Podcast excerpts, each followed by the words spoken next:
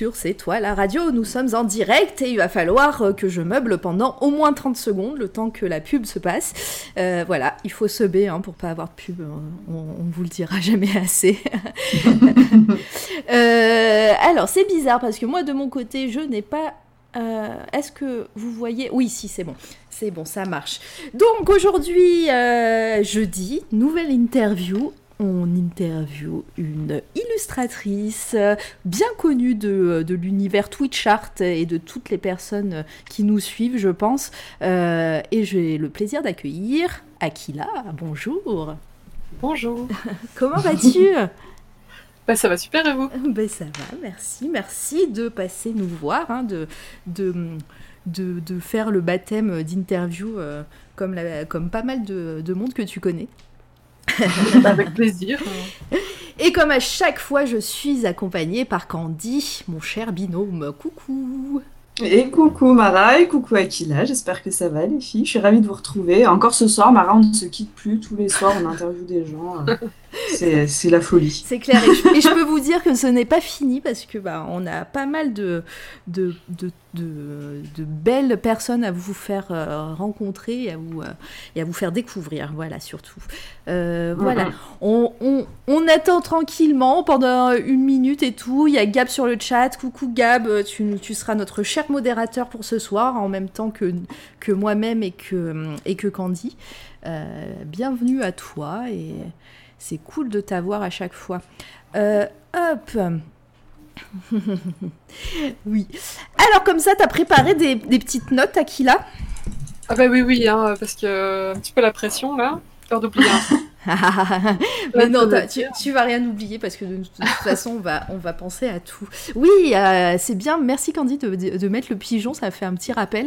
Euh, on, a, on a fait notre, une nouvelle, un, un nouvel emote. Euh, Ah, c'est trop bien. Ouais, c'est Emric, euh, c'est de l'équipe qui l'a qui l'a fait parce qu'à force de dire que nous sommes des pigeons, eh bien on a créé l'emote pigeon. Non pas qu'on se fait arnaquer parce qu'on est des pigeons, mais juste parce qu'on achète beaucoup de choses, euh, juste parce que ça nous donne envie. Euh, coucou ancestral, bienvenue à toi, ça fait plaisir de te voir. Euh, ici même, hein, toujours fidèle, c'est tu, mérites ton first devant ton, ton pseudo. hein. Ça, c'est cool. Euh, voilà, bon, bah, on va attendre. hein. Je pense que les, personnes vont arriver, euh, vont arriver en force pour te, pour t'écouter, Aquila.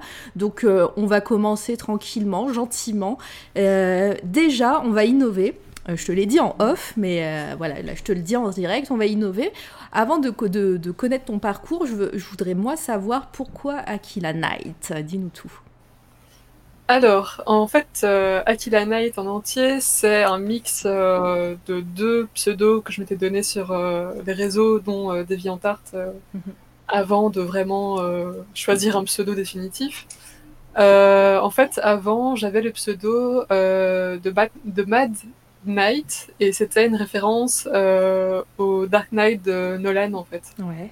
Parce que je suis fanat du film, euh, du deuxième film de la trilogie euh, Batman de Nolan. Celui avec le Joker Celui avec le Joker, ouais. En fait, Très bon euh, choix. c'est voilà. un des films euh, claque, coup de cœur, euh, tout ce que vous voulez. euh, J'ai une affiche, enfin bref, c'est euh, l'amour ce film. Et euh, voilà, c'était une petite, une petite référence d'abord à, à ce film auquel je tiens et que je ne me lasse pas de revoir euh, pour euh, le jeu d'acteur, euh, l'univers. Et puis euh, je suis très très fan de Nolan, coup, euh, voilà, ça se, ça se goupille bien. Euh, et puis j'ai voulu avoir un truc un peu plus sérieux. J'avais l'occasion de changer de, pseudo sur DeviantArt et je me suis dit, bah, je vais essayer de trouver quelque chose qui fasse un petit peu moins directement référence à une œuvre en particulier. Bon, finalement, ça fait toujours référence à quelque chose, mais bon, c'est un petit peu moins direct, on va dire. Donc j'ai cherché, cherché, et en fait j'aime bien tous les mots en consonance euh, latine. Euh, donc j'étais chercher euh, dans les animaux parce que euh, les animaux euh, c'est trop bien. Les animaux, c'est trop bien. On en fera un t-shirt. C'est trop bien. Et des Et, mugs. euh, oui. Et des mugs. donc j'ai beaucoup beaucoup cherché euh, pendant trois jours, pratiquement non-stop, euh, sur euh, Wikipédia, euh, tous les noms euh, des animaux que j'aime bien, euh, mes petits préférés, et j'ai beaucoup cherché dans les requins aussi parce que c'est des animaux que, que j'adore. Euh, mais mon choix s'est arrêté sur euh, les rapaces et euh, donc un aigle. Et euh, donc j'avais pris Aquila audax, qui est un aigle particulier. En fait, c'est un aigle d'Australie, si je me souviens bien, et c'est le seul qui a euh, une queue en forme de V, en fait. Alors attends, je te coupe deux secondes parce Oui. qu'on a, on a le, la Dream Team qui arrive en Ça force. 27 personnes du raid de Volta. Merci Volta. Toujours, euh, toujours un plaisir et, toujours, et c'est trop cool de nous, euh, de nous raider comme ça pour, euh, pour encourager la, la copine, j'imagine. voilà. Donc, bonjour tout le monde, bonjour euh, Eulgolois, Bacassa, Pain au raisin, Delphes. euh, je vais pas dire tout le monde, euh, si, il faut que je dise tout le monde. Fer. Félix, Galac, Narcisse, euh, Fernasca. Euh, et je, je les ai même pas dit dans l'ordre et je crois que je les ai tous dit. Euh, Edbrid, si, euh, voilà. Merci, merci, merci d'être passé, de passer et euh, préparez vos questions. hein, on commence tout juste. Pigs in Trees. Aussi, Ga- Galac, je l'ai déjà dit. Voilà, merci, merci. Euh, préparez vos questions. Là, euh, Aquila était en train de nous expliquer pourquoi, pourquoi son pseudo et pourquoi Aquila Knight. Donc euh, voilà, vous n'avez pas, pas raté grand-chose encore, mais vous arrivez au bon moment. Allez, je te, je te laisse continuer. Donc t'étais, Oui. euh, euh, sur ton pseudo. Euh, donc euh, cet aigle particulier que j'ai choisi, et au final, à force d'utiliser les, les réseaux sociaux différents, j'ai simplifié, je suis Ouais. restée avec Aquila. Et euh, finalement, le petit Knight est venu se coller euh, au Aquila parce que euh, j'adore en fait tout ce qui fait référence au Moyen Âge Ouais. et les chevaliers, les armures et tout ça. Et je trouve que, enfin, voilà, c'est des, des univers, des esthétiques que j'affectionne beaucoup. Donc c'est venu se coller entre guillemets, un peu comme un, un petit nom de plus, mais on va dire que professionnellement, ça reste Aquila tout court. bah ouais, mais, euh, mais en plus ça sonne bien, enfin, euh, le, même Aquila Knight et tout etc. Je pense que même le- la, la sonorité du, du, du pseudo, euh, ça rend bien et, et, et voilà, et puis, euh, et puis on sait que c'est toi quoi. Ça, Voilà. cool. Il y avait encore, juste pour Oui. caser, parce que j'avais parlé de, justement d'influence, de référence à des œuvres. En fait, euh, je suis entrée dans le, vraiment dans le monde du jeu vidéo, outre le jeu, euh, les jeux qu'on fait quand on est enfant et tout ça. Ouais. Euh, j'ai commencé à euh, vraiment m'intéresser aux jeux vidéo et au côté artistique du jeu vidéo avec la série des Assassin's Creed, où euh, l'aigle est euh, très central dans la série en fait. Et, euh, donc c'est un petit peu un, un hommage. On va dire que ça se casse bien dans le, le pseudo aussi. Quoi. ouais, des, bah, en tout cas, des, des super rêves, tout ça. Euh, alors, euh, Candy, là, il va falloir que tu m'aides. Est-ce que j'ai raté des trucs dans le chat? Non, il y a beaucoup de, de coucou, euh, voilà, de, de réactions à, à ton, à ton pseudo, Aquila. Euh, et puis, euh, il y a Narcisse qui, euh, qui fait une, une petite demande à Aquila, euh, voilà. euh, Ah oui, hein.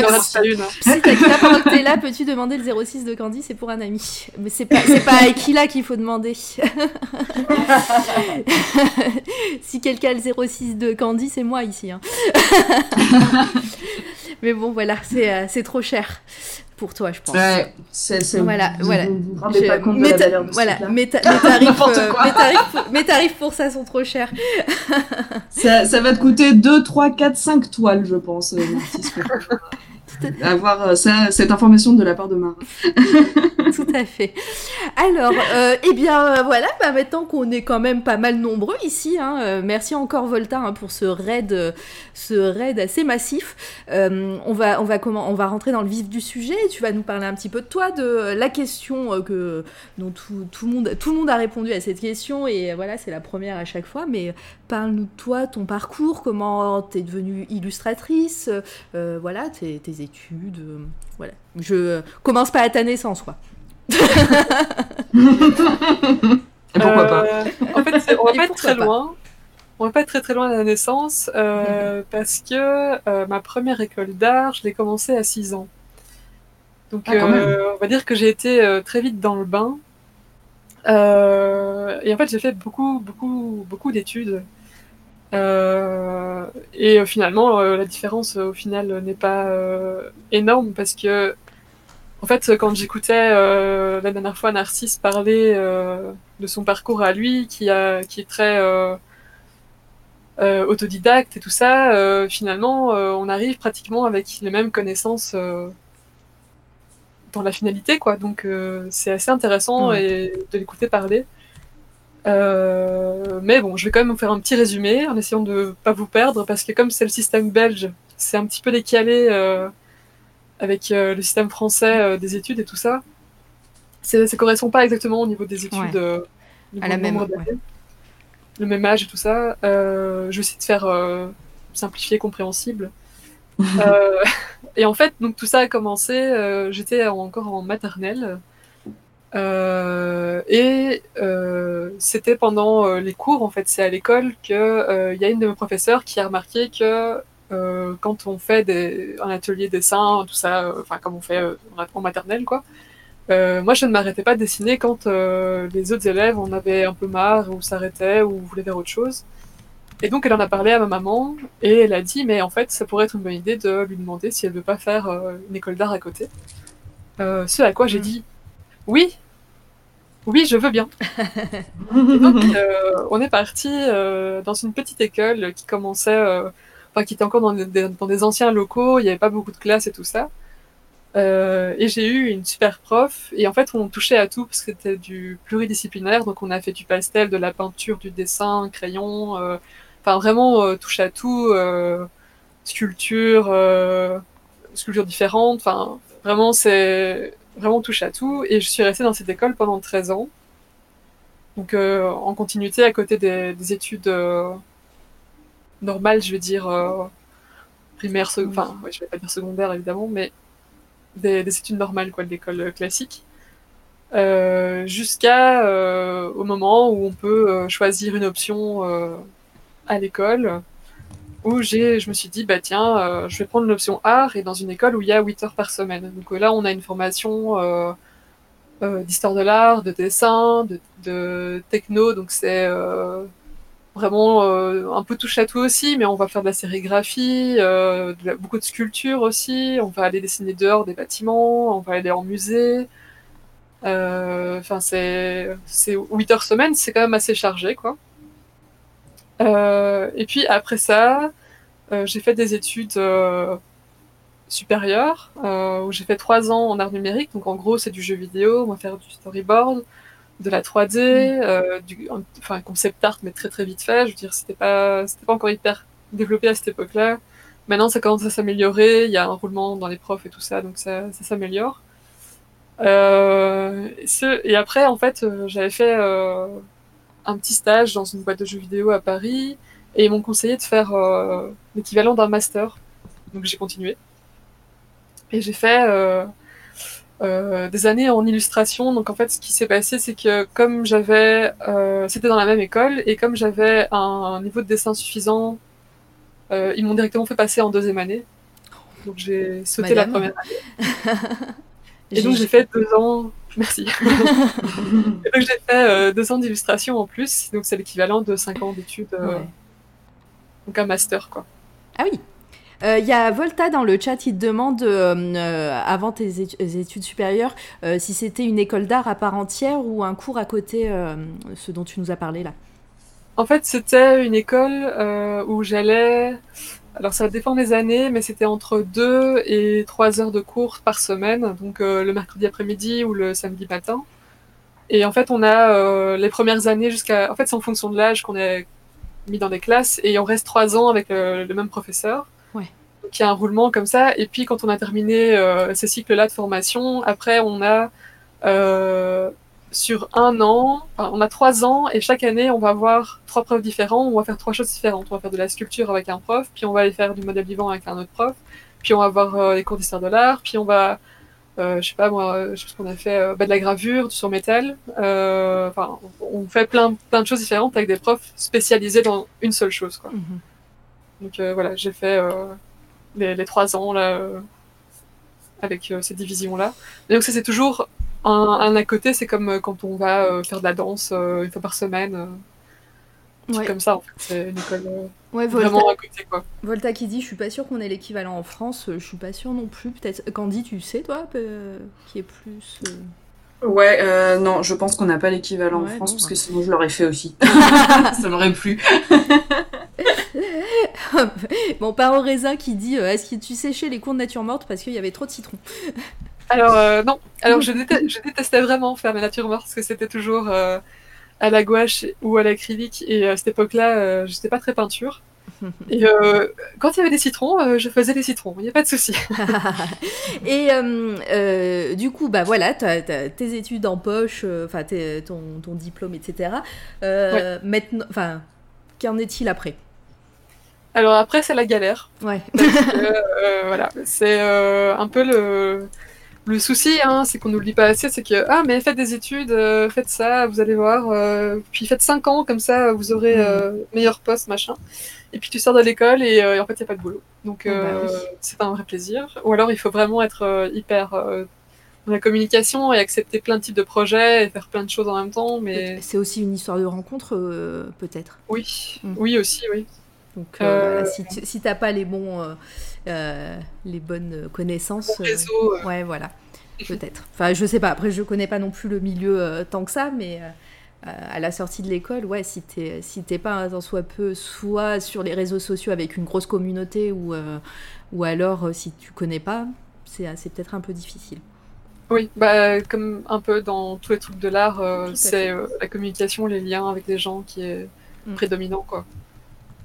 Et donc, du coup, euh, galère. Ensuite, Et ben, euh, comment t'en es fait- arrivé là Voilà. Oui, c'est ça. Euh, là, ça fait un an que je bosse sur un comics français indépendant qui s'appelle The Last Shinobi. Ouais. Et en fait, je, on s'est trouvé avec le scénariste par Facebook. Donc, parce qu'il est français, évidemment. Donc, pour trouver un français, bah, il fallait aller le chercher. Mm, mm. Donc en fait, il y a euh, des groupes sur Facebook où euh, des artistes ou des scénaristes peuvent poster euh, leurs projets et en disant voilà, je cherche ben, un scénariste ou un illustrateur ou un dessinateur de BD, etc. Et moi, j'ai posté mes dessins sur la page. J'ai eu plusieurs personnes qui sont venues me trouver, mais évidemment, il y a beaucoup de projets très indépendants, mais très vagues, pas professionnels, où on t'envoie un truc où il y a un nombre de fautes d'orthographe pas possible, alors que le gars se dit scénariste. Enfin, c'est pas il y a des Ouais. il faut faut faire un peu le tri. Euh, mais euh, il y a Richard qui est venu me trouver en disant ben euh, écoute moi j'ai ce projet là je te propose on fait un test on voit comment ça se passe l'univers me plaisait. On est sur un univers plus ou moins moyen âge euh, dans un univers un petit peu japonisant mais pas tellement enfin c'est pour caser un petit peu parce qu'il y a la, toute la culture du ninja donc euh, on va dire japonisant Mm, euh, mais il y a des monstres, il y a des créatures, il y a des dinosaures, il y a euh, un monde fantastique, il y a des mages, il y a de la magie. Euh, donc il y a, il y a plein de choses, plein de choses intéressantes à dessiner en fait. C'est un univers hyper riche et qu'on peut exploiter, faire des créatures et tout ça. Et comme j'adore faire des créatures, bah, ça tombe bien. et donc en fait ça a super bien mat- matché au niveau euh, univers quoi. Partage d'univers, euh, style de dessin. euh, et il me laisse pas mal de liberté dans, dans ce que je peux dessiner, proposer. Donc, euh, c'est hyper chouette, en fait, euh, de travailler dessus. Ouais, bah, je pensais pas en parler tout de suite, mais du coup, on va, on va continuer sur The Last Shinobi. Euh, donc, bah, en fait, c'est ton actu là en, en ce moment parce que tu nous disais que le timing était un peu était bien, puisque Oui. vous avez lancé une, euh, une campagne Ulule pour le troisième tome. Exactement. Ouais. C'est vraiment pile poil parfait euh, niveau timing. Voilà. Il manque un peu, ah, il manque un peu d'argent, les, les gens. Je vais vous mettre le lien Ouais. dans la, dans la, dans, dans la description, enfin dans la description, dans le, dans le chat, comme ça. Et, euh, et bah, tu nous racontes un petit peu l'histoire, histoire de, de qu'on sache euh, euh, Ouais. ce qu'il en est.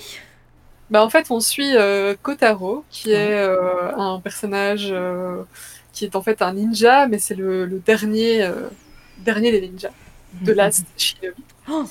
Waouh. La pression.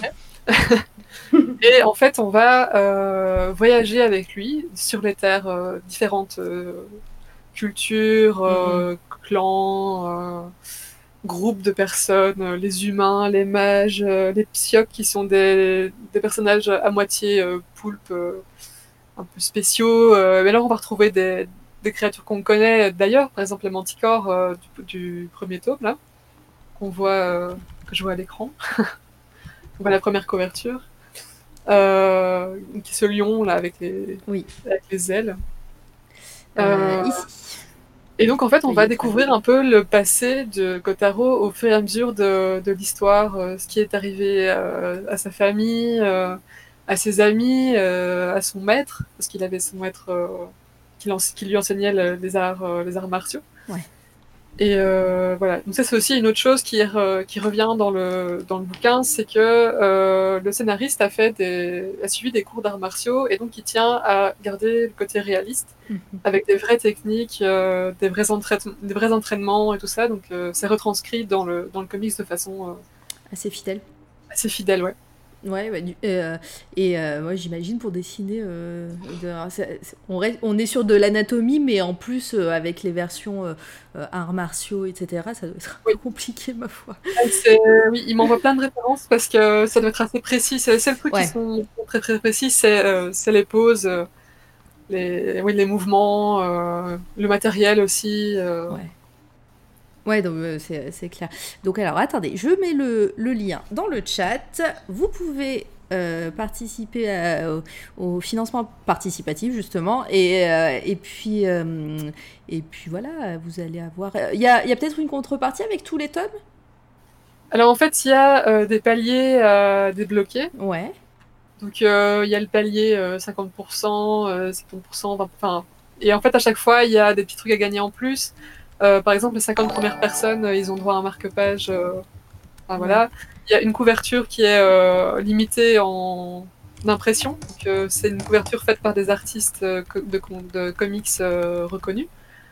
Et puis il y a ma cover qui est la cover par, des, par définition. C'est là, c'est l'impression classique qui n'aura pas de limite. Quoi. Ouais. Donc voilà, il y a des petits trucs à choper en édition limitée. Euh, ici, cette fois-ci, il a fait des, des répliques euh, d'un- d'une arme en fait, Euh, des petits. euh, c'est pas un kunai, je ne sais plus. Euh, ça y est, Est-ce que c'est la... Est-ce que tu parles de l'étoile des ninjas ou? Ouais, l'étoile, ouais. Ouais, euh, Shuriken. Shuriken, voilà. Merci. Euh, donc ça, il a fait des petites répliques avec un artisan, euh, je pense, qui est aussi euh, Aix-en-Provence. Oui, euh, c'est un artisan, je, je pense que c'est lui. c'est un artisan qui fait aussi des batarangs. oui, c'est ça. Oui. Je- on, le, on le suit sur Instagram avec C'est toi la radio et ils font des batarangs assez fous et qui sont fonctionnels. Euh, Ouais. C'était d'ailleurs assez fou parce que quand euh, il avait fait ça déjà il y a un petit moment, et en fait de voir euh, un truc qu'on a fait en dessin, le voir en vrai après, il y a, il y a quelque chose de vraiment bizarre, euh, enfin d'étrange, mais dans le bon sens, euh, Ouais. de, de, de voir que ça devient un vrai objet, une vraie arme, enfin, c'est- spécial. Tellement. Est-ce que j'ai raté des trucs sur le chat euh, Ouais. Dis-moi. Tout à fait. Il y a une question de Narcisse qui dit quelle est ta source d'inspiration principale pour The Last Shinobi? Parce que c'est pas le genre d'univers auquel tu nous habitues avec tes dessins perso. Alors tout à fait, très bonne question. Oui. Euh, en fait, il m'envoie, enfin, le scénariste m'envoie énormément de références, ou, me- ou- enfin, que ce soit des images ou euh, des noms. Et en fait, il y a pas mal de trucs, euh, bah, genre le Seigneur des Anneaux, ça revient assez bien, ne serait-ce que pour les designs de villes et tout ça, de châteaux, euh, notamment dans le tome 2 où euh, on va voir la cité des Cyclopes et euh, on s'est basé sur la cité, je ne sais alors les noms, excusez-moi, je ne sais pas du tout. Euh, mais il y a cette cité euh, dans, dans euh, Le Seigneur des Anneaux, à- qui est à moitié dans la roche là. Euh... oh là là. Mhm. Est-ce que t'es chez les Est-ce que t'es chez les elfes? Est-ce que tu te souviens chez qui c'est? On va, pas- on, va, on va avoir une note de bas de page incessamment sous peu, je le sens. J'aurais dû aller regarder, je ne sais plus. Euh, mais c'est dans un endroit très désertique et tout ça. Et euh, vraiment, le truc est encastré dans la montagne, une espèce de tour qui est à moitié. euh, qui divise le truc. en- Enfin, je voilà, bref. Euh, En gros, euh, c'est dans des anneaux. Eh ben moi je pense que tu vois ce qu'on devrait dire c'est que si vous voulez savoir exactement parce qu'il y a des propositions Oui. dans le chat, ben vous n'avez qu'à acheter et aller sur le Ulule comme ça vous verrez, vous saurez quelle est cette référence. Voilà. Pardon, je t'ai coupé Aquila, du coup, vas-y. Ben, il y a aussi des, références comme euh, Game of Thrones, je pense, qui sont euh, un petit peu inévitables, euh, que ce soit dans, parfois dans des habits, euh, dans des designs de personnages. euh, euh, il n'est pas impossible qu'il y ait un dragon qui traîne par là. Enfin, voilà. Il y a des, des références un petit peu dans tout ce qui est fantasy et un peu connu. euh, et dans les jeux euh, de JDR aussi. Oui. Qui, il va un petit peu piocher là-dedans. euh. Ouais, Il y, Ah, a plein, voilà. il y a plein de propositions. Oui, je suis en train de, je suis sur le- l'Instagram de, du- de, de, euh, Bat Factory France et qui font voilà des et oui euh, euh, pain au raisin, un batarang fonctionnel, c'est-à-dire que c'est pointu et coupant. Et euh, oui, tu peux jouer avec euh, et euh, le planter dans des euh, dans des arbres et des euh, et, peut-être des gens. J'ai cru, ouais, c'est ce que j'allais dire, j'ai cru que t'allais dire, euh, plante-le dans des gens. Non, ne faites Non, pas non, ça. non. Appa- appa- alors moi je- c'est pointu, mais apparemment c'est pas dangereux, c'est ce qu'ils disent sur leur site internet. Donc euh, Oui, Voilà, ça, faut ju- Ouais, bon. Voilà, après voilà, faut pas, envoie-le pas dans les yeux de quelqu'un, quoi. mais euh, mais ouais, et puis ils sont fous leur euh, leur batarang et tout ça. Pardon, je t'ai coupé sur ce que t'étais en train de dire, mais du coup j'ai trouvé le site, euh, enfin le, leur Instagram, Bat Factory France, euh, voilà. Euh, Il y a plein de propositions pour euh, le Seigneur des Anneaux. euh, je sais pas si tu les as lues. Est-ce qu'il y a la bonne réponse dedans euh, Voilà. Euh, on a Minas Tirith. Coucou Raphaël Pina, merci de, de, de participer au chat, c'est cool. Euh, Minas Tirith. Tout le monde dit Minas Tirith. Non, le gouffre de euh, Helm. Euh, non, c'est pas ça.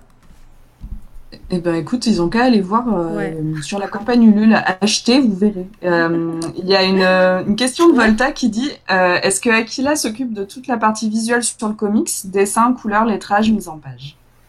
Alors, je fais le dessin de toutes euh, les planches. Euh, la couleur, c'est Elmer Santos qui s'en occupe. C'est un, un coloriste qui a déjà travaillé pour euh, DC Comics notamment. Euh, et voilà, il y a son Instagram aussi.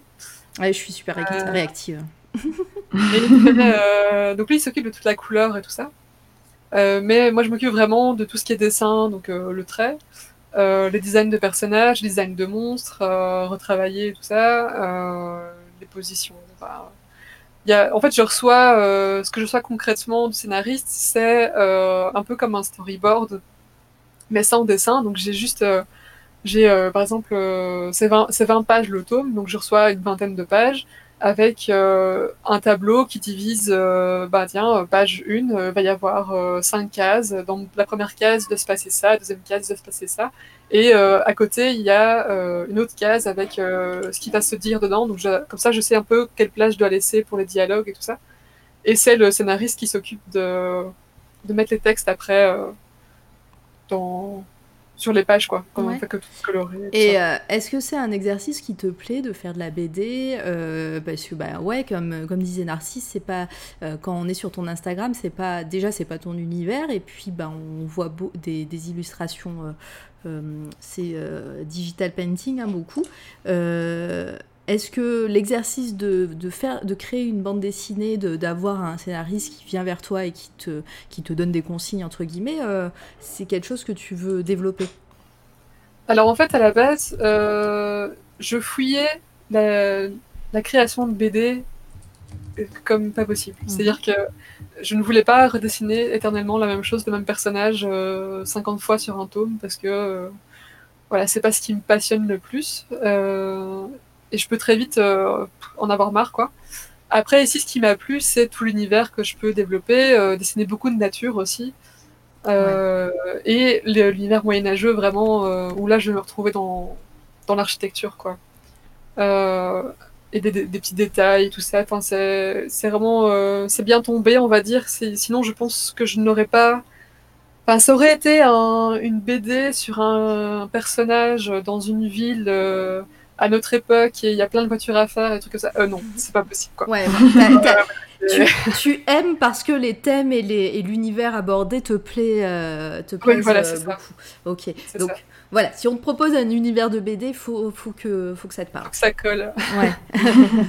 Euh, bah, on va, on va peut-être passer. Je sais pas si toi, Candy, t'avais des questions par rapport à The Last Shinobi ou euh, si dans le chat j'ai raté quelque chose. Alors non, dans le chat, euh, ça, ça discute euh, bière. Euh, Penzer Ah bah est en train de, de discuter bière avec tout le monde. Euh, tu sais, notre influenceuse euh, bière nationale qui est Penzer. Euh, moi, par contre, je, je me pose une question, Akila. Euh, euh, je crois pas t'avoir entendu en parler, mais euh, est-ce que la mythologie, ce serait pas aussi quelque chose quand même qui te qui nourrit ton tes œuvres? Alors oui, un grand oui. C'est bien ce qui me semblait. Ah bah un alors, grand oui dans toutes les langues. alors, juste avant que tu répondes à la question, il y a juste euh, Jean-Marie qui, a re- qui pose une question par Ah rapport oui, à The. Last Shinobi. Euh, c'est savoir s'il y avait. euh, si, combien de numéros étaient prévus pour la série Alors, euh, il y en a quatre qui sont déjà écrits. Ouais. Euh, et le scénariste m'avait parlé de six tomes. Donc on est euh, entre 4 et 6 tomes, voilà, euh, pour situer. Fait, on essaie de voir comment ça évolue, si on arrive à chaque fois à vraiment euh, publier chaque, euh, chaque comics. Donc euh, voilà. Ok. ok. Et ben voilà. Maintenant, tu peux continuer sur la mythologie, la question de Candy. Oui. Alors euh, oui, c'est quelque chose qui me passionne beaucoup. Et je suis passionnée de mythologie. Je vais aller m'intéresser dans en fait beaucoup de cultures différentes. Parce qu'il y a tout d'abord en fait, en fait avec l'histoire de l'art, on est confronté à la mythologie euh, assez facilement avec l'étoile et tout ça. Et euh, il y a toute la dimension du symbolisme en fait qui me qui me passionne et qui me parle beaucoup. Euh, de venir cacher des petites choses dans, dans, des, dans des illustrations, dans des œuvres, euh, donner des sens multiples à une seule chose. Et la mythologie, ça correspond bien à cette idée. Et donc, j'adore la mythologie, on va dire, ben, euh, le Minotaure et tout ça, les trucs Mhm. classiques euh, qu'on connaît tous. Et, euh, mais aussi, je vais aller m'intéresser euh, à la culture euh, nordique, par exemple, avec Mhm. tous les, les dieux. euh, les dieux nordiques euh, qui en fait est hyper inspirante, euh, ne serait-ce que visuellement, euh, dans les idées. euh, quand on lit, euh, par exemple, la, la création euh, dans la culture nordique, c'est farfelu, mais ça donne plein d'images en fait. Et voilà, ça, ça booste mes visuels. Enfin, quand je, quand je m'intéresse à ça, j'ai plein de visuels qui m'arrivent euh, dans la tronche et que j'ai envie de retransmettre euh, sur, le- sur papier ou sur écran. Mais effectivement, moi je trouve que ça se ressent dans tes œuvres et qu'on sent qu'il y a, même si c'est pas le thème principal, on sent le clin d'œil, euh, même dans ton trait, je trouve aussi, euh, ça fait très sculptural, euh, Ouais. très, enfin voilà. Donc euh, c'est pour ça que je te posais la question. Et il y a une question de Jean-Marie sur euh, euh, sur The Last Shinobi du coup qui demande et tu arrives à faire un numéro en combien de temps? Euh, en général, on est sur euh, 4 à 5 mois pour un tome, parce que j'ai un rythme, on va dire, assez de une page par semaine, donc euh, c'est 20 semaines, entre guillemets, mais il faut compter euh, la couverture en plus, euh, des petits détails en plus, euh, un potentiel retard, parce que ça m'arrive de prendre des vacances, quoi. Euh, ou alors il y a un contretemps, ou euh, où le scénariste a eu une réunion, il n'était pas là pendant, enfin bref il y a des petits contretemps comme ça parce qu'on fait ça euh, en, en- en indépendant, donc euh, il y, a, il y a toujours de petites, euh, petites- des petites choses qui arrivent à côté qui, qui ralentissent un peu la production, mais on essaie de se tenir euh, dans, dans les limites du temps et de rattraper le, le retard s'il y en a. Donc euh, voilà, c'est euh, une vingtaine de semaines par tome. Ça va, t'as un bon Voilà rythme, hein, quand même, hein. Ouais, je trouve que c'est quand même un bon rythme, ouais. Euh, du coup, par rapport à, à maintenant, enfin à tes illustrations là qu'on voit défiler à, à l'écran, euh, du coup c'est du hum, digital painting? Oui. Ouais. Et tu, euh, tu, euh, comment, voilà, tu utilises quoi? Quels sont, euh, quels sont tes rêves euh, Enfin voilà, vraiment ta technique par rapport à ça. Tu, euh, euh, euh, comment tu travailles en gros?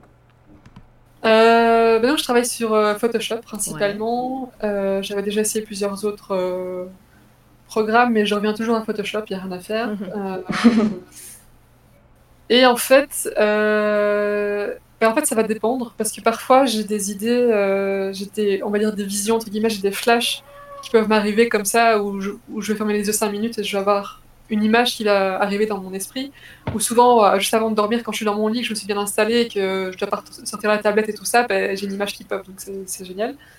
J'ai toujours un petit carnet à côté pour dessiner une idée, pour m'en libérer un peu et pouvoir dormir, sinon je me relève et je dessine pas. euh, alors je dors pas. Euh, voilà. Euh, et donc euh, il y a soit des images comme ça qui m'arrivent où j'ai des idées, ou alors ça va être euh, un mélange, parce que j'aime bien aller euh, voir des images retourner à Internet, regarder plein plein de choses sur Pinterest par exemple. Et en général, parfois, y a, je vais prendre des petits trucs à gauche, à droite, et ça va me reconstituer une image différente, hein, mais des petits éléments comme ça où j'ai envie de traiter différemment, un sujet, un thème, une forme, une composition.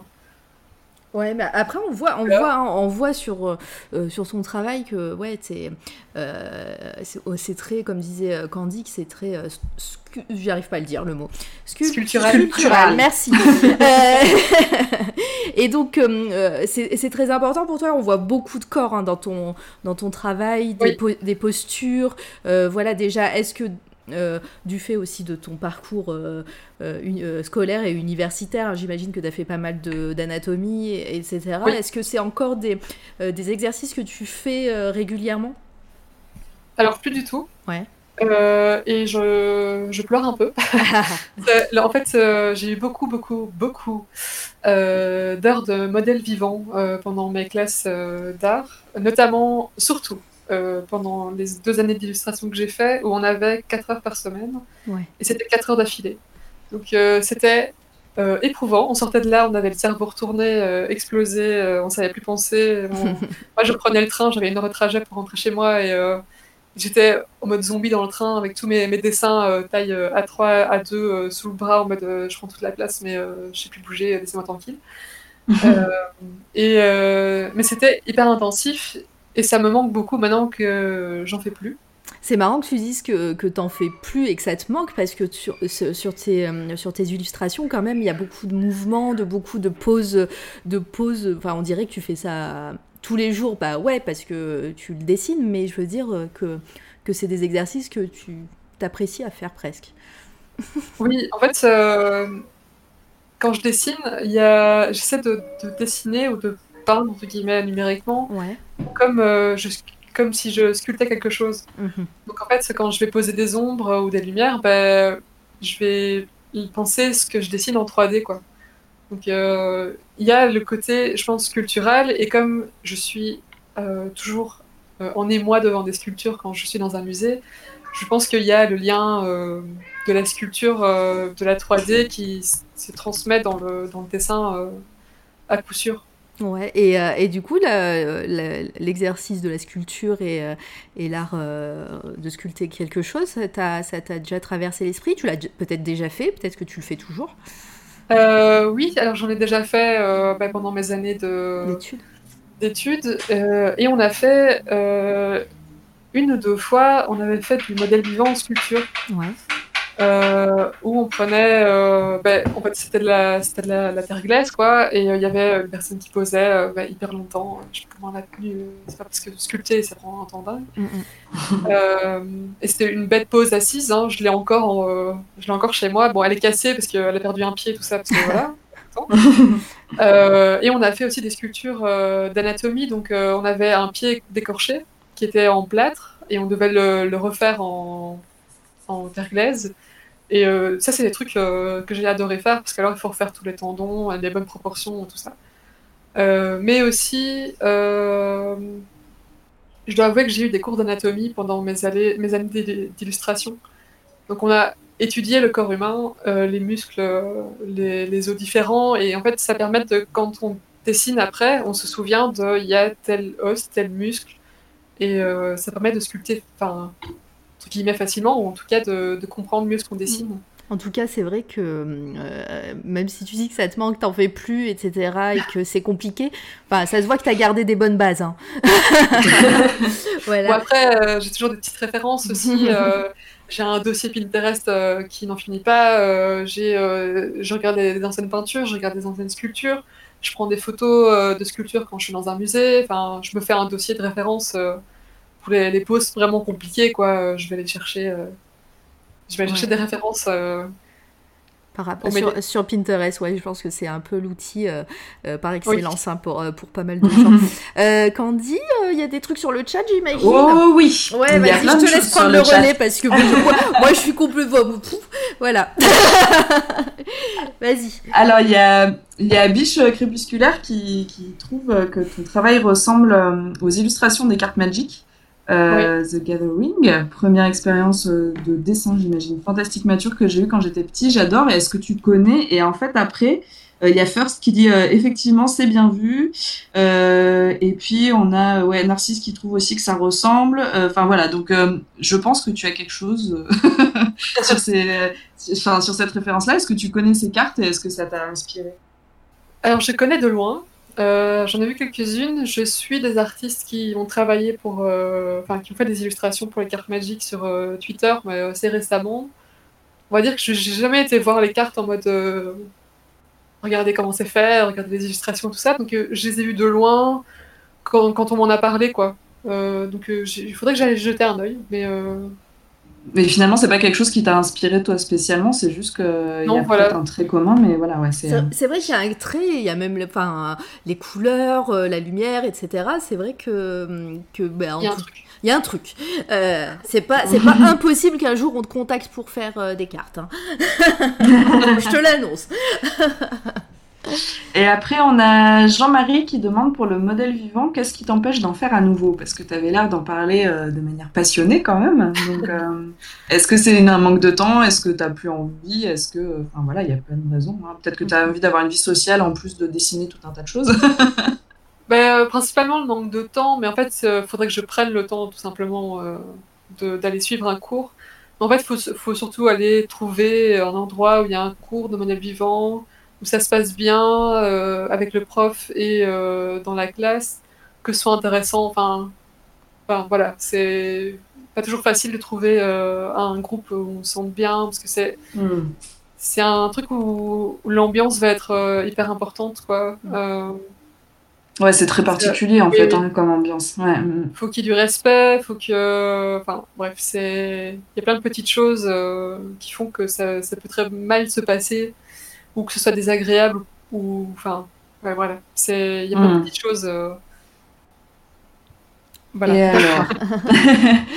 et ensuite, il y a Félix qui demande est-ce que tu dessines peint euh, aussi en tradi?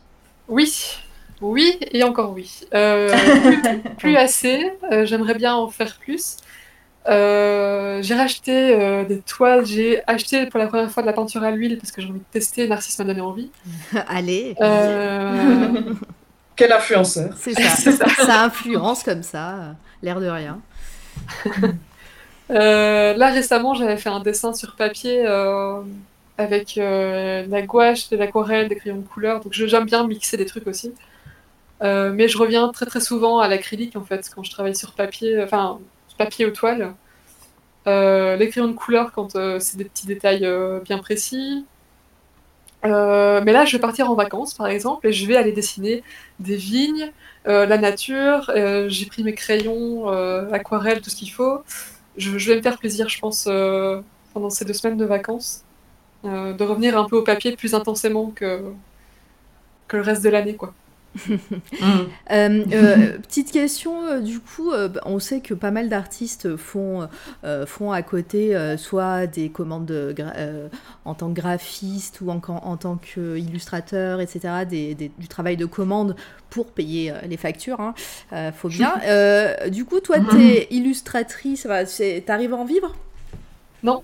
Ah euh, et, et, donc, bah, du coup, euh, si vous avez du travail hein, pour Aquila, des commandes, etc., euh, je pense que tu es ouverte. Oui, alors oui. mais s'il vous plaît, je, vais vous le demander. Voilà. Je, vais s'il vous plaît, ne me demandez pas un petit chat mignon, quoi. Moi, j'ai bien compris qu'on n'allait pas parler petit poney aussi aujourd'hui. Hein.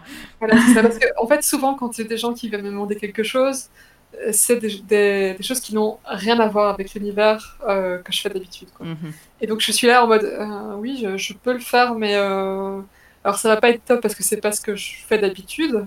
je peux vous faire un truc un peu classique, mais je vais être moins à l'aise dans, dans, ce que je vais produire. Donc ça va être moins pertinent, puis il y aura peut-être moins ma patte dedans. et puis niveau plaisir en tant qu'artiste, c'est pas, c'est pas terrible, quoi. Quel serait, Voilà. quel serait ton, pas, ta commande ou, euh, ou ce, que tu, tu rêverais de, de pouvoir faire euh, Euh, un exemple que j'ai eu, euh, une des premières commandes que j'ai eues et qui m'a qui m'a plu parce que bon, vous allez comprendre très vite pourquoi. C'était une illustration pour illustrer un petit texte, un petit poème qu'une personne euh, avait écrit. Elle avait envie d'avoir un- une petite illustration à côté et en fait elle m'a demandé de faire une montagne avec une lyre devant qui est cassée, le tout dans la neige, dans un paysage avec euh, des, des sapins et tout ça, et un dragon dans le fond. Donc voilà. Donc déjà dans le Mm. thème euh, un peu fantastique.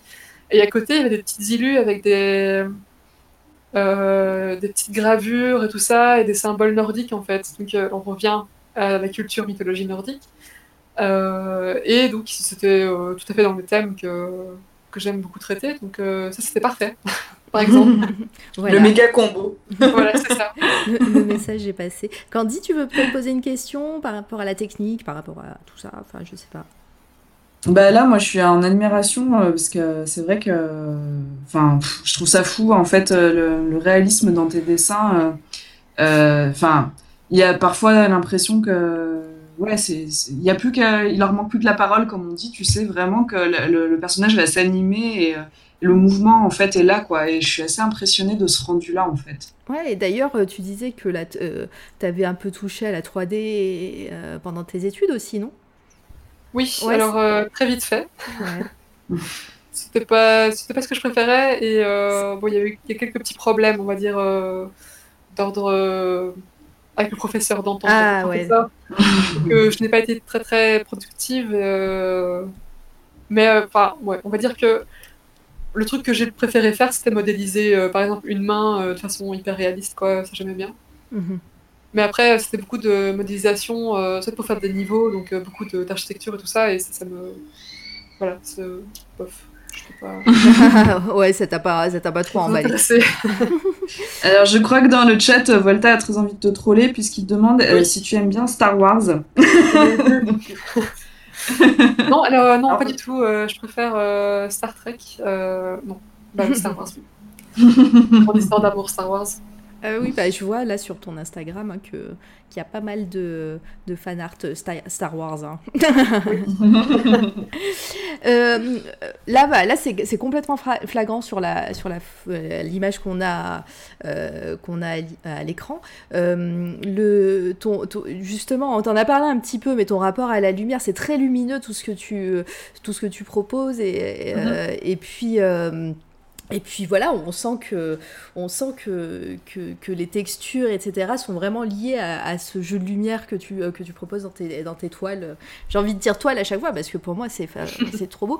Enfin, c'est trop beau. non, c'est- c'est, euh, c'est, on, dirait des tableaux euh, peinture euh, à- comme euh, à l'huile. Enfin, vraiment, c'est, c'est juste sublime. Mais voilà, ton, ton rapport à la lumière, comment, comment tu gères ça par- sur, sur, sur, sur tes illustrations Alors, euh, en fait, j'ai été fort influencée euh, quand j'ai découvert euh, le Caravage. Ouais.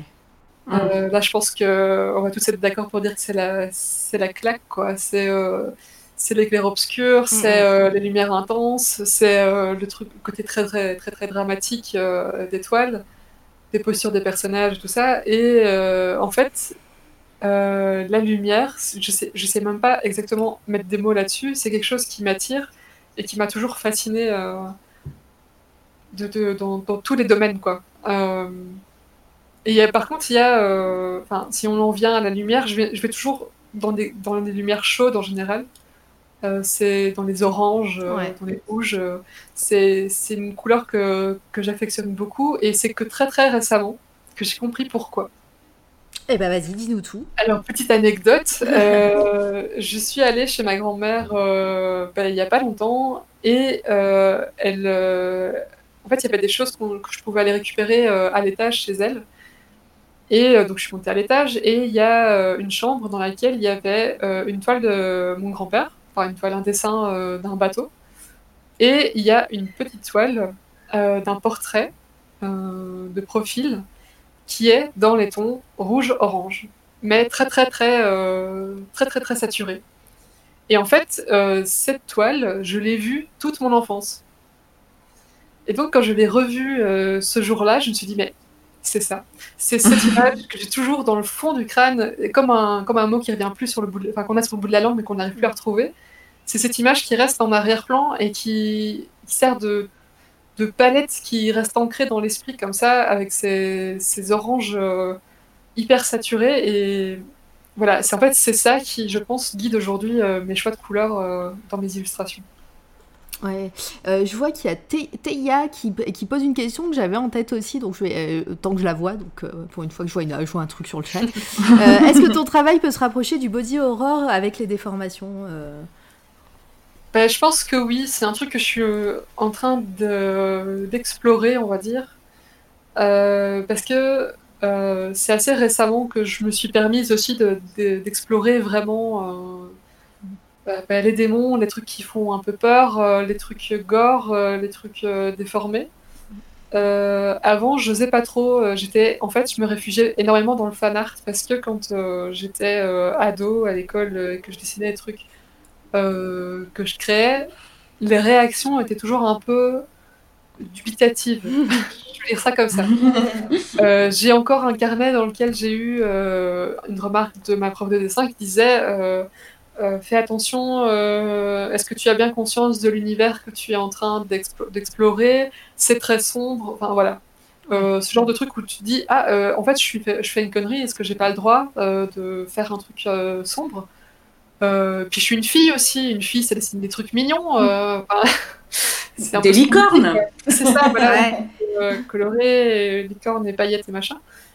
Euh, euh, et donc je me suis dit, bah, en fait, peut-être que ça va être mal reçu, je vais peut-être pas trouver de boulot, je vais peut-être pas être appréciée pour ce que je fais si je fais que des trucs sombres. Donc j'ai fait des fanarts. Euh, j'ai fait des fanarts pendant des années et les dessins perso, ça restait dans mes carnets cachés et même je me permettais pas vraiment en fait de dessiner des trucs personnels je me réfugiais dans le fanart, mais en même temps, ça me dérangeait pas dans le sens où euh, je suis quelqu'un d'assez monomaniaque. Euh, c'est-à-dire que quand euh, je tombe sur un truc que j'aime bien, ben, je vais aller à fond, je vais aller chercher tous les petits détails, tout le lore de l'histoire et tout ça. Donc c'est un petit peu le côté passionnel du truc. Et donc je, je, trouvais un petit peu mon, mon compte là-dedans, mais au bout d'un moment, on tourne en rond en fait. Mm. Et en fait, c'est avec Alt 236 ah, le fameux. Il va, vraiment, il va vraiment falloir qu'on l'invite hein, et qu'il euh, parce que je crois qu'avec Lovecraft, on en parle euh, au moins une fois, une fois par semaine. Hein. Vas-y, continue. Pardon, je t'ai coupé. Et en fait, c'est euh, en découvrant son travail et la communauté qui, se formait autour de son travail, puisque je l'ai découvert quand il avait vraiment au début de ses vidéos, il n'avait pas encore une communauté comme il a aujourd'hui. Et je voyais en fait euh, la communauté qui s'agrandissait, euh, mais maintenant encore de plus en plus vite. Et je me dis, mais en fait, il y a un public pour euh, tout ce qui est étrange, bizarre, gore. oui, enfin, en fait, je peux, je peux, il y a moyen que je trouve ma place dans dans cet univers-là, quoi. Donc, je me suis lancée et je suis en pleine exploration. J'essaie de pas me mettre de barrières comme je faisais avant. Donc voilà, c'est c'est parti, on va dire, la machine est lancée. Il euh, y, a plein de, choses sur le chat, euh, Candy, euh, si tu veux. Ouais, il y a. Ouais, y a, en fait, il y a des réactions par rapport aux mots que tu as eu dans, par ton, professeur de dessin, genre, mais qu'est-ce que c'est que cette remarque? Attention, Aquila, merci de bien vouloir rentrer dans les rangs et de dessiner des fleurs roses, ouais, c'est ça. heureusement que tu n'as pas écouté cette remarque, je trouve. Il y a Félix qui... Pardon, vas-y, vas-y. Euh, en fait, sur l'instant, quand j'ai reçu la remarque, ça m'a fait un coup dans le sens où je me suis dit, ah ben en fait, je me fais censurer, entre guillemets. Hmm. Mais je pense qu'elle elle, s'inquiétait dans le sens où euh, c'était une période compliquée, elle était au courant que c'était une période compliquée. Et je pense qu'il y avait aussi l'inquiétude de savoir si j'allais bien, euh, c'était pas qu'une, enfin, peut-être que c'était qu'une période et tout ça, mais bon. Et puis j'ai l'impression qu'il y a, c'est quand même, enfin, il y a beaucoup de bienveillance comme ça, mais en même temps, on se rend pas compte. Ça, ça arrive souvent euh, entre femmes hein, qu'on fasse ça. Euh, on est bienveillante entre nous, mais on se dit, mais attention, hein, tu sais comment, comment, voilà, c'est euh, les femmes. Comment on est perçu. Voilà, comment on est perçu. Voilà, oui, c'est ça. C'est de la bienveillance, mais en même temps, c'est ouais, on comprend pas que ça puisse paraître comme de la censure. Et, et puis là, en plus, tu disais que d'un point de vue perso, elle, elle se posait, voilà, elle se elle s'inquiétait pour toi. Donc, Oui, euh, voilà. Donc je pense que c'était plutôt bienveillant et que c'était pas que en mode euh, pour censurer, quoi. Mais mm, mm. c'est vrai que ça fait toujours un coup de recevoir des. Enfin, de se dire, ah, peut-être que je fais un truc que je devrais pas, quoi. Hmm. Alors qu'en fait, euh, pas du tout. Et ben justement, euh, là-dessus, euh, euh, Félix demande euh, Ressens-tu un exutoire dans ton style, un besoin d'extérioriser quelque chose ou une quête? Effectivement, ça peut euh, répondre un peu à, cette, à ce professeur. Euh, Enfin, si, tu as, si, si la réponse est oui. Euh, oui. Euh, oui, oui. Euh, je suis en train de réfléchir de ce que je vais dire et ce que je ne vais pas dire. Euh, T'as pris des Est-ce que notes, tu hein, tu, maintenant tu assumes. hein. notes, ouais. Euh, en fait, euh, bon maintenant, euh, ce que je faisais quand j'étais plus jeune, c'est que je dessinais très très peu de personnages en fait. Je faisais tout l'inverse de ce que je fais maintenant. Euh, je dessinais que des animaux parce que je disais euh, c'est plus facile. On voit moins les erreurs, donc euh, je préférais faire les, animaux. Et puis, euh, je pense que c'est avec euh, le modèle vivant et en fait en cours de dessin, finalement, au bout d'un moment, t'es quand même, enfin, tu fais des personnages quoi. Au bout d'un moment, tu y arrives quoi. Et euh, c'est un peu la révélation en me disant, mais en fait, euh, je peux en faire quelque chose. Mhm. Et euh, bah, j'ai une relation encore qui est un peu compliquée. Je suis pas hyper à l'aise avec moi-même, et mais c'est quelque chose qui s'améliore beaucoup, et ça s'améliore beaucoup depuis que je dessine ce que j'ai envie de dessiner, et ça passe par le gore entre guillemets ou des, des corps qui sont entravés ou en difficulté, ou euh, enfin ça permet d'extérioriser des, ressentis aussi parce que j'ai pas mal d'anxiété, donc euh, ça se traduit, je veux dire, euh, dans, dans mes illustrations, je pense. Et puis, bon, je vais essayer de pas donner trop de détails, mais il y a un. Je pense que c'est un traumatisme, et c'est probablement le plus gros traumatisme que j'ai eu quand j'étais enfant. J'avais même pas 10 ans. Euh, en fait, je suis allée au zoo. Voilà, c'est l'anecdote du zoo, dont on parlait tout à l'heure chez Volta. Euh, je suis allée au zoo avec euh, mon papa quand j'étais petite, et il y a eu cette- ce- ce- ce- cet accident qui me reste gravé, je pense, et qui joue beaucoup. qui, c'est un, vraiment un, un choc déclencheur, je pense, de, de beaucoup de, de crainte et de d'angoisse. Euh, en fait, euh, il y avait euh, une, une jeune fille qui voulait photographier une panthère. Et elle est tombée, en en- si vous voulez, il y avait un écart entre la grille des panthères et le passage où on peut marcher, il y avait un petit muret. Et entre les deux, il y a de l'eau en dessous, en fait, qui sépare la cage des visiteurs. Et euh, cette fille prenait en photo une panthère qui était assise juste devant la grille. Mais euh, elle s'est un peu trop penchée pour prendre sa photo, parce qu'elle voulait la prendre vraiment de très très près. Euh, et elle est tombée dans l'eau. Mais la panique étant, parce que c'est de l'eau pleine de vase, donc elle s'enfonçait, machin, elle s'est rattrapée à la grille pour essayer de sortir de là. Mais la panthère n'a pas hésité à l'attraper. Hmm. Et donc elle a eu... euh, en fait, son bras s'est fait attraper par la panthère, quoi. Euh, donc... euh, voilà, en Oui. gros, euh, Voilà, c'est- oui. oui. sur une anecdote bien bien gore. Oui, j'imagine avec tes yeux d'enfant, ça- ça- déjà Voilà. avec des yeux d'adulte, c'est compliqué, Voilà. mais, mais compliqué. déjà, voilà, c'est- pour toi, Ouais. à cette époque-là, ça devait être. C'était quelque chose. ouais. Et en fait, à, à partir de là, j'ai eu une phobie euh, de tout ce qui euh, est euh, interne du corps. Donc, euh, voir des organes, voir euh, le sang en soi, j'ai jamais eu peur du sang. Mm. Mais c'est tout ce qui est interne, voir des organes, voir l'intérieur d'un bras, genre les muscles et tout ça. C'était vraiment quelque chose qui, qui était. j'avais- vraiment peur de voir ça, quoi, de tomber sur un animal mort sur la route, dans, en se rendant dans les bois, des trucs comme ça. Euh, c'est quelque chose qui était récurrent dans mes cauchemars, euh, d'avoir des cauchemars particulièrement gore.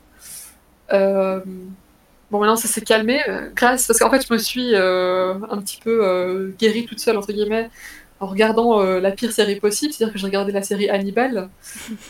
Si vous ne connaissez pas, allez voir la série Hannibal, c'est très très bien. Qui en fait explore le gore, mais d'une façon à l'embellir et de façon réaliste. Donc en fait, on voit plein plein de choses. On voit, on voit l'intérieur des corps, on voit les muscles, mais tout est mis euh, de façon esthétique et ça m'a beaucoup calmé en fait de, de, voir des choses, même si c'est faux, de voir quelque chose de si proche de la réalité et vu d'une autre façon, en fait, euh, une vision transformée en fait de, de, ce qui était à la base une phobie et qui devient finalement une fascination. Et je pense que c'est quelque chose qui, qui, est assez récurrent chez les artistes, c'est de d'avoir cette chose qu'on fuit ou euh, cette chose qui nous tourmente et qui devient après une force euh, dans nos illustrations ou dans notre travail tout court en fait. Oui, tout à fait. Félix, il fait Eh ben, je pense qu'elle a bien répondu à ta question. Hein. je suis pas sûre que Félix s'attendait à une réponse comme ça, mais. Euh... Est-ce qu'il y avait Non, mais c'est vrai que ça explique. Non, non, tout le monde est... je pense que tout le monde était accroché à tes lèvres, Akila, pour savoir si c'était passé aux autres. Du coup, le, le, chat est étonnamment très calme. Euh, donc, je pense que tout le monde était en train d'écouter ton histoire. Et, euh, et euh, c'est... Mais c'est ça aussi qui est bien quand on peut interviewer un artiste. C'est pas juste ce qu'on disait avec Mara en off aussi, de, d'interroger son œuvre, mais c'est aussi l'artiste, quoi. Et, et ça explique beaucoup de choses et, euh, et je pense que ça, ça se ressent dans, dans tes illustrations, euh, cette fascination du corps, etc. Enfin, c'est oui. très clairement, euh, ça fait partie de, à mon avis, de, de tes thèmes récurrents, quoi. Oui, c'est, euh, ça me passionne. C'est un truc maintenant, c'est presque central dans dans mes dans mes envies de dessin, quoi. Mmh. C'est oui. Bon, alors Narcisse euh, fait une petite blague pour savoir si on peut avoir la liste des fractures. Donc, non, merci Narcisse, ça ne nous intéresse pas. Euh... Et là, le chat se réveille, voilà, euh, qui dit Ah, mais passez le bordel. Non, non, mais vous pouvez être calme, mais vous êtes étonnamment calme. Tout à fait, mais en même temps c'était super intéressant et c'est vrai que ben, euh, quand, tu, racontes ça, on comprend un petit peu en voyant tes, œuvres, tes œuvres euh, que, voilà, que, que, ça te fascine et que, et que bah, ouais, euh, quand, tu parlais de Alt 236, quand tu parlais de, de Animal, de cette beauté dans le, gore entre guillemets et tout, ben, ouais, on le ressent bien.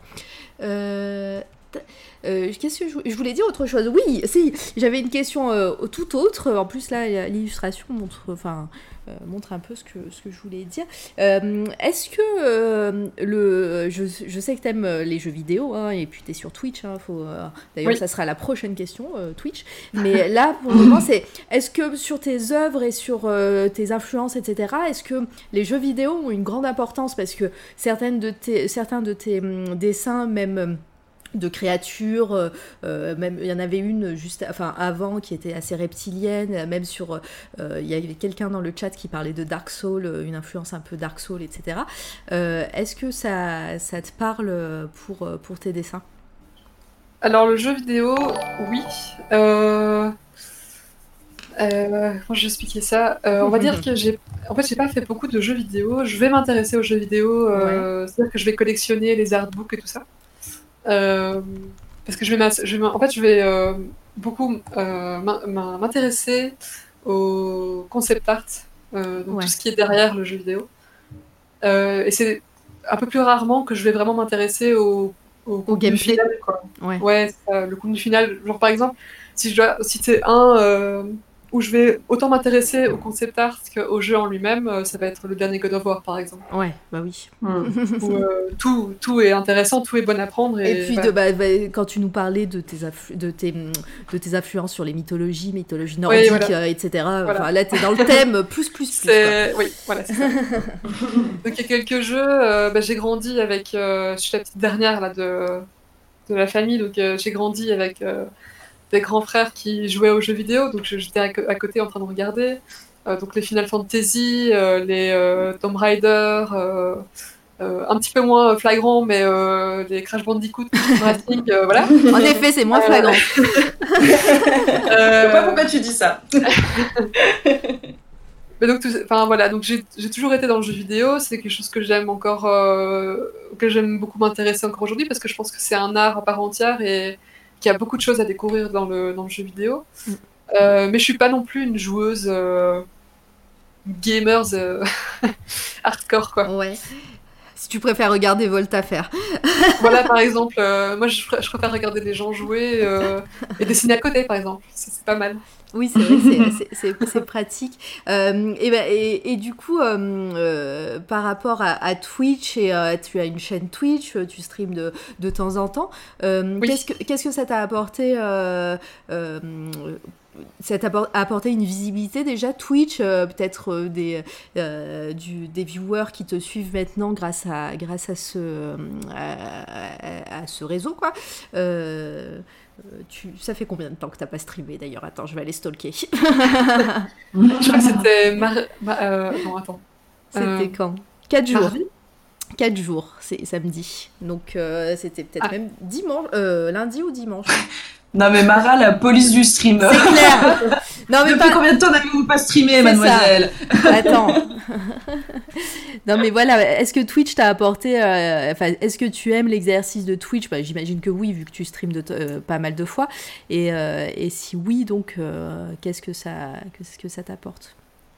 Alors ça m'a apporté en numéro un une commu d'enfer. Ouais. Alors cette commu, incroyable quoi. parce que maintenant il y a le Discord, il y a le Discord de Volta et le mien sur lequel on retrouve un peu les mêmes personnes. Mhm. Euh, et euh, mais les barres de rire qu'on peut se taper quoi. Enfin, c'est incroyable. C'est euh, c'est un soutien énorme parce que j'ai pas mal de difficultés à rencontrer des gens, enfin avoir des contacts sociaux avec des nouvelles personnes. Et en fait, passer par l'intermédiaire de Twitch et avoir une communauté qui s'échange de, de stream en stream et que ce soit d'autres artistes ou même des gens qui sont pas du tout artistes du tout, mais c'est tous des gens adorables et euh, enfin voilà, c'est un coup de pouce, ça, ça m'aide beaucoup euh, psychologiquement à me sentir mieux, à, aller mieux, à être beaucoup plus positive. Donc euh, voilà, c'est c'est un gros point positif. et en stream, enfin j'adore quoi. Il y a, y a, autant du troll que des private jokes que de l'échange et du respect. De, enfin, il y, a plein plein de choses positives qui, qui en découlent et c'est trop cool quoi. on, on, s'en rend compte nous euh, ici parce que bah, entre toi, Volta, Narcisse, euh, Dacroc, euh, voilà, vous nous avez amené cette fameuse commu, les pipous comme ils disent dans le chat. ouais, on, se rend compte qu'il y a une émulation et que c'est c'est que de la bienveillance et, et voilà en tant que en tant qu'artiste, c'est super cool, j'imagine, de, de se sentir aussi bien entouré. Oui, ça fait beaucoup de bien. Ça me rappelle un petit peu les, les ambiances d'atelier, en fait, euh, d'atelier à l'école. Euh, c'est quelque chose que j'aimais beaucoup, en fait, travailler, en, travailler avec d'autres personnes dans un atelier, parce qu'on discute de temps en temps, et puis on se met à travailler. Parfois, il y en a un, qui est dans son coin, qui travaille pendant une demi-heure, et puis qui vient partager la conversation. Euh, puis on parle de tout et de rien pendant qu'on bosse, en fait. Et ça détend, et ça permet aussi peut-être de être plus détendu face à ce qu'on fait. Euh, on est peut-être moins concentré, donc il y a toujours une partie du travail qui se fait hors stream pour euh, avoir le recul nécessaire, parce que comme on parle en même temps, il faut surveiller le chat, euh, enfin surveiller le chat, surveiller les arrivants, si jamais il y a un troll, un problème ou quoi, que tout se passe bien, tout ça, qu'il n'y ait pas de problème technique et tout ça. maintenant, c'est c'est des échanges c'est, oui, je sais pas, c'est que du positif. Ouais, c'est clair. c'est clair. Euh, je reviens, après je te donne la parole Candy, mais euh, je reviens juste sur le, le, jeu vidéo. Il y a une question qui pop dans ma tête là. Euh est-ce que du, coup tu disais que tu aimais euh, tout ce principe de concept artiste, concept art, euh, artbook et tout Est-ce que travailler dans le monde du jeu vidéo, mais en tant que voilà, il y a voilà les concept artistes pour euh, pour les boîtes de jeux vidéo, ça existe. Hein c'est quelque chose qui te plairait parce que ton faire des faire des personnages, des poses, l'anatomie, etc. C'est c'est des trucs qu'on retrouve dans les artbooks de tous les jeux vidéo et et puis bah ouais, ton univers s'y prête bien. Ben, en fait, quand j'ai fait mon stage à Paris de deux mois, euh, j'étais concept artiste dans une petite boîte euh, de jeux indé. On était genre, euh, je sais pas, 10 personnes max. donc c'était une petite ambiance assez cool parce qu'on parle tous ensemble. on, se connaît, on, se connaît tous, évidemment. On mange ensemble à midi, on échange quoi, en dehors du boulot. et c'était très chouette. mais j'ai fait plein de choses différentes. En fait. J'ai fait des personnages, j'ai fait des décors, enfin, des décors un peu moins. J'ai fait de l'interface, des icônes, enfin, vraiment, il y a eu plein de choses différentes d'explorer, quoi. alors, j'ai bien aimé. C'est toujours quelque chose qui m'intéresse, mais je pense que j'arriverai jamais à me décoller de faire des illustrations complexes euh, et bien finies. Ouais. Euh, parce que concept art, ça reste quelque chose qu'on doit pouvoir jeter sur une demi-heure, trois quarts d'heure euh, quand on est dans une boîte une grosse boîte de jeu, quoi. Après, ça dépend peut-être que, enfin, il y a des, enfin, après moi je connais pas non plus le, le, le, métier et, et, le monde du jeu vidéo, mais c'est vrai que par contre je collectionne pas mal les artbooks et c'est vrai que certaines fois tu vois des illustrations qui sont très très finies, pas forcément que des sketchs. Oui. Alors euh, en fait, il y a plusieurs fonctionnements. On peut aussi euh, avoir des boîtes qui vont demander à des illustrateurs, euh, ils vont faire une commande en fait d'illustration. Ouais. on a eu ça justement pour, enfin, dans le dernier God of War, il y a un illustrateur à qui on a fait appel pour des illustrations il a fait euh, des illustrations de tous les personnages principaux, mais il a fait aussi des designs de Valkyrie où là c'est un peu plus rapide. Mm. Bah c'est exactement cet artbook que je pensais parce qu'il ah est dans ben, ma bibliothèque là, il est juste, euh, juste à portée de bras. Euh, voilà, donc tu pouvais pas, tu pouvais pas mieux trouver comme exemple. Ouais. Qu'est-ce que je voulais dire? Bah oui, on a, on a, cet illustrateur a été appelé pour faire des, des, des, illustrations pour God of War. Ouais, et en fait, il faut savoir aussi qu'il y a des illustrateurs qui arrivent à faire des images extrêmement détaillé, une demi-heure, et je comprends jamais comment, mais c'est possible. Donc euh, en fait, ça a l'air d'être euh, extrêmement détaillé, avec euh, hyper fourni, genre on dirait un travail de trois heures, mais ils font ça sur une demi-heure. Mm. Et même un sketch de 10 minutes chez eux, mais on dirait une peinture, enfin, c'est assez fou, ils ont des, des techniques de folie, quoi. Ouais, tout à fait. Du coup, euh, bah voilà, merci de, pour ta réponse, Candy. J'ai raté plein de trucs, j'imagine, sur le chat là. euh, eh ben écoute, euh, pas non, tant pas, tant que ça. Ouais, non, non, tout le monde, euh, tout le monde est attentif. Il y a Jean-Marie qui dit ils utilisent beaucoup de photos qu'ils retravaillent. Ouais. ouais, ça arrive, ouais. Ouais, en disant qu'ils repeignent par-dessus, effectivement, ça, ça, doit aider à aller plus vite. Bah, notamment chez Ubisoft, c'est quasiment que ça quand mm. on regarde les, les, les concept art, notamment, surtout euh, c'est très très flagrant dans le celui de Black Flag, euh, Assassin's Creed Black Flag. Euh, là, on voit, enfin, limite, ils ont pas par dessus, quoi. Ils ont collé la photo déformée, machin, mais c'est encore très très très très visible. Je pense que c'est un des meilleurs exemples si on veut voir la photo apparaître dans le dessin. C'est dans les trucs Assassin's Creed, c'est très, ça se, voit, ça se voit très bien. Candy, tu avais peut-être une question, toi, personnellement? Non, mais en fait, non, je, suis euh, surprise là de, de voir euh, l'illustration qu'on voit à l'écran. C'était ma prochaine question, c'est pour ça que je suis restée, je suis restée euh, trois heures sur cette illustration. Mais vas-y. Alors moi, je... désolée, Mara, on est tellement connectés que je. Ouais, c'est clair. Je suis surprise parce que on sort vraiment juste de l'anatomie. Là, il y a un, paysage et on sort complètement de ta, palette habituelle. et il y a toujours ce travail de la couleur et de l'ombre, hein, par contre, que je trouve qui est, assez fascinant euh, et qui est très réussi. Mais alors, c'est drôle parce que euh, tu as quand même. Euh, tu arrives à sortir. Alors, je pense que ta zone de confort, c'est le rouge, le orange et, et les l'anatomie, comme on disait. Mais tu réussis quand même aussi à sortir de ta zone de confort et à faire des trucs plutôt chouettes. Merci. Euh, oui, alors je dois un peu me botter le cul pour ressortir euh, du orange. Hein, euh, c'était encore une discussion parce que là j'étais sur une nouvelle illu sur les deux derniers lives et j'étais en train de me dire mais est-ce que je vais encore partir dans du orange, dans, la dans le confort en me disant bah, là je sais comment je vais travailler, je sais comment je vais poser mes couleurs, je sais quelle teinte je vais utiliser ou est-ce que je repars dans quelque chose de plus froid, limite entre les deux, en gardant un petit peu de, de lumière chaude, mais en venant ramener un peu de bleu, un peu de violet, euh, de façon un peu plus forte, ou même traiter des gris, quoi. Un, gris, euh, un truc un peu plus désaturé. Mm. Euh, mais oui, ça m'arrive. En fait, j'aime beaucoup le bleu. Franchement, j'aime beaucoup le bleu. mais je trouve que c'est une couleur un petit peu plus compliquée à travailler. Mais c'est une couleur que j'affectionne beaucoup, en fait. et je vais parfois travailler par période de couleur.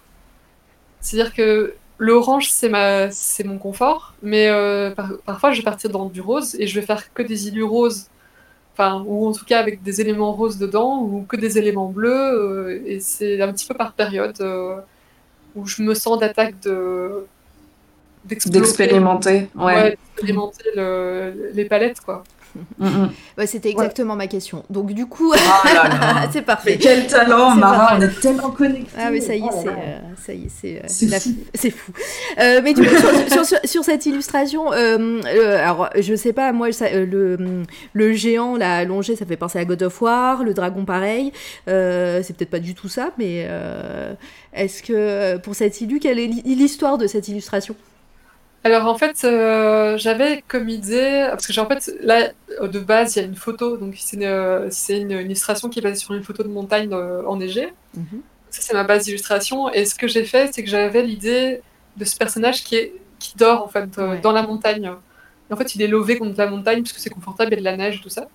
Et finalement, c'est devenu... alors, je sais plus du tout le nom. Mais au final, je suis partie sur une déesse nordique donc euh, c'est peut-être pour ça qu'il y a le lien God of War, ça, la neige. Oui, parce que, enfin moi qui j'ai fait le jeu et tout, et c'est vrai que bah il y a un moment donné, on, euh, ouais, On, on, voit un géant comme ça allongé. Euh. Oui, tout à fait. et donc c'est devenu cette déesse, si je me souviens bien, cette déesse de la neige, mais je ne suis plus sûre. et donc je me suis dit bah ok bah je vais faire donc je vais faire un personnage féminin et j'avais envie qu'il y ait donc euh, les armes sont venues par après parce que je me suis dit c'est une c'est une, divinité donc euh, en général divinité nordique euh, ça va avec les armes. et puis j'ai voulu mettre toujours une échelle humaine donc il y a le petit personnage devant qui voyage quoi. Il y a, il y a Ancestral qui dit ça fait penser aussi à Vaiana et, et la déesse Tefiki. Après, c'est vrai. vrai. que c'est pas les tropiques, mais. mais oui, c'est vrai que ça, ça y fait penser également. Et puis euh, voilà, je me suis dit, bah, tant, qu'on est dans la glace, euh, je vais essayer de travailler des textures et des lumières. Donc je me suis dit, bah, les jambes en glace, pourquoi pas. Donc euh, voilà, c'est un peu l'exploration du multitâche, on va dire tout dans un dessin.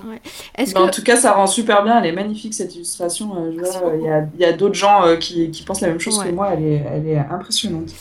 c'est le moment où il va falloir sortir vos, euh, vos emotes pigeons. Est-ce que tu as une boutique où on peut acheter des prints, des posters, etc.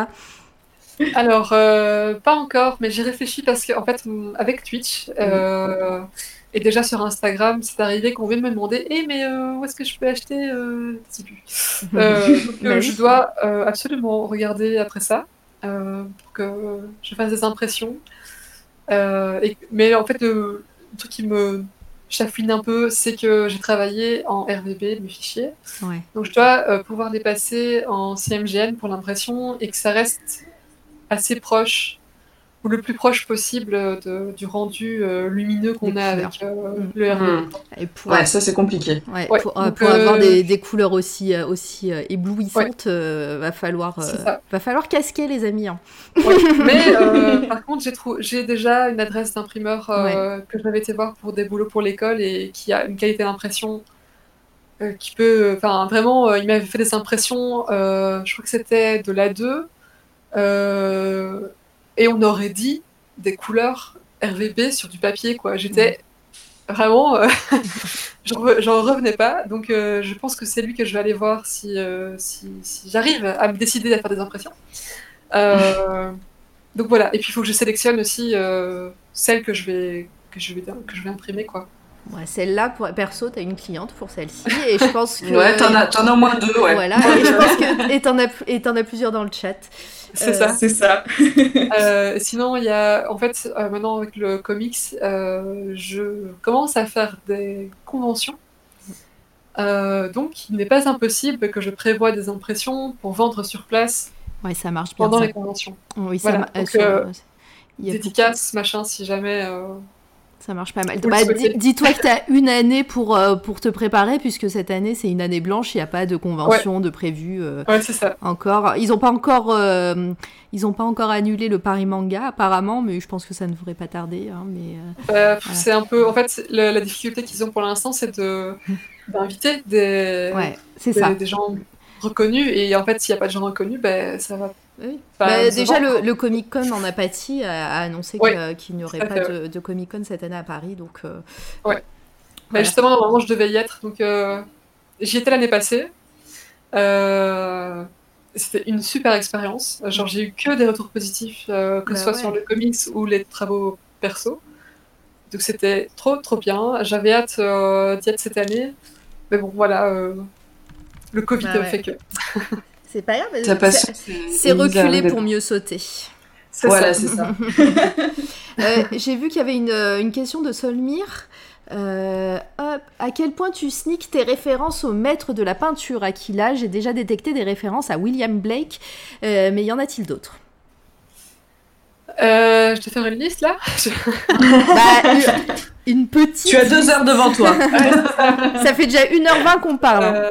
Euh, Alors en fait, le, le truc, c'est que je vais avoir plein de références euh, sans avoir forcément les noms en tête.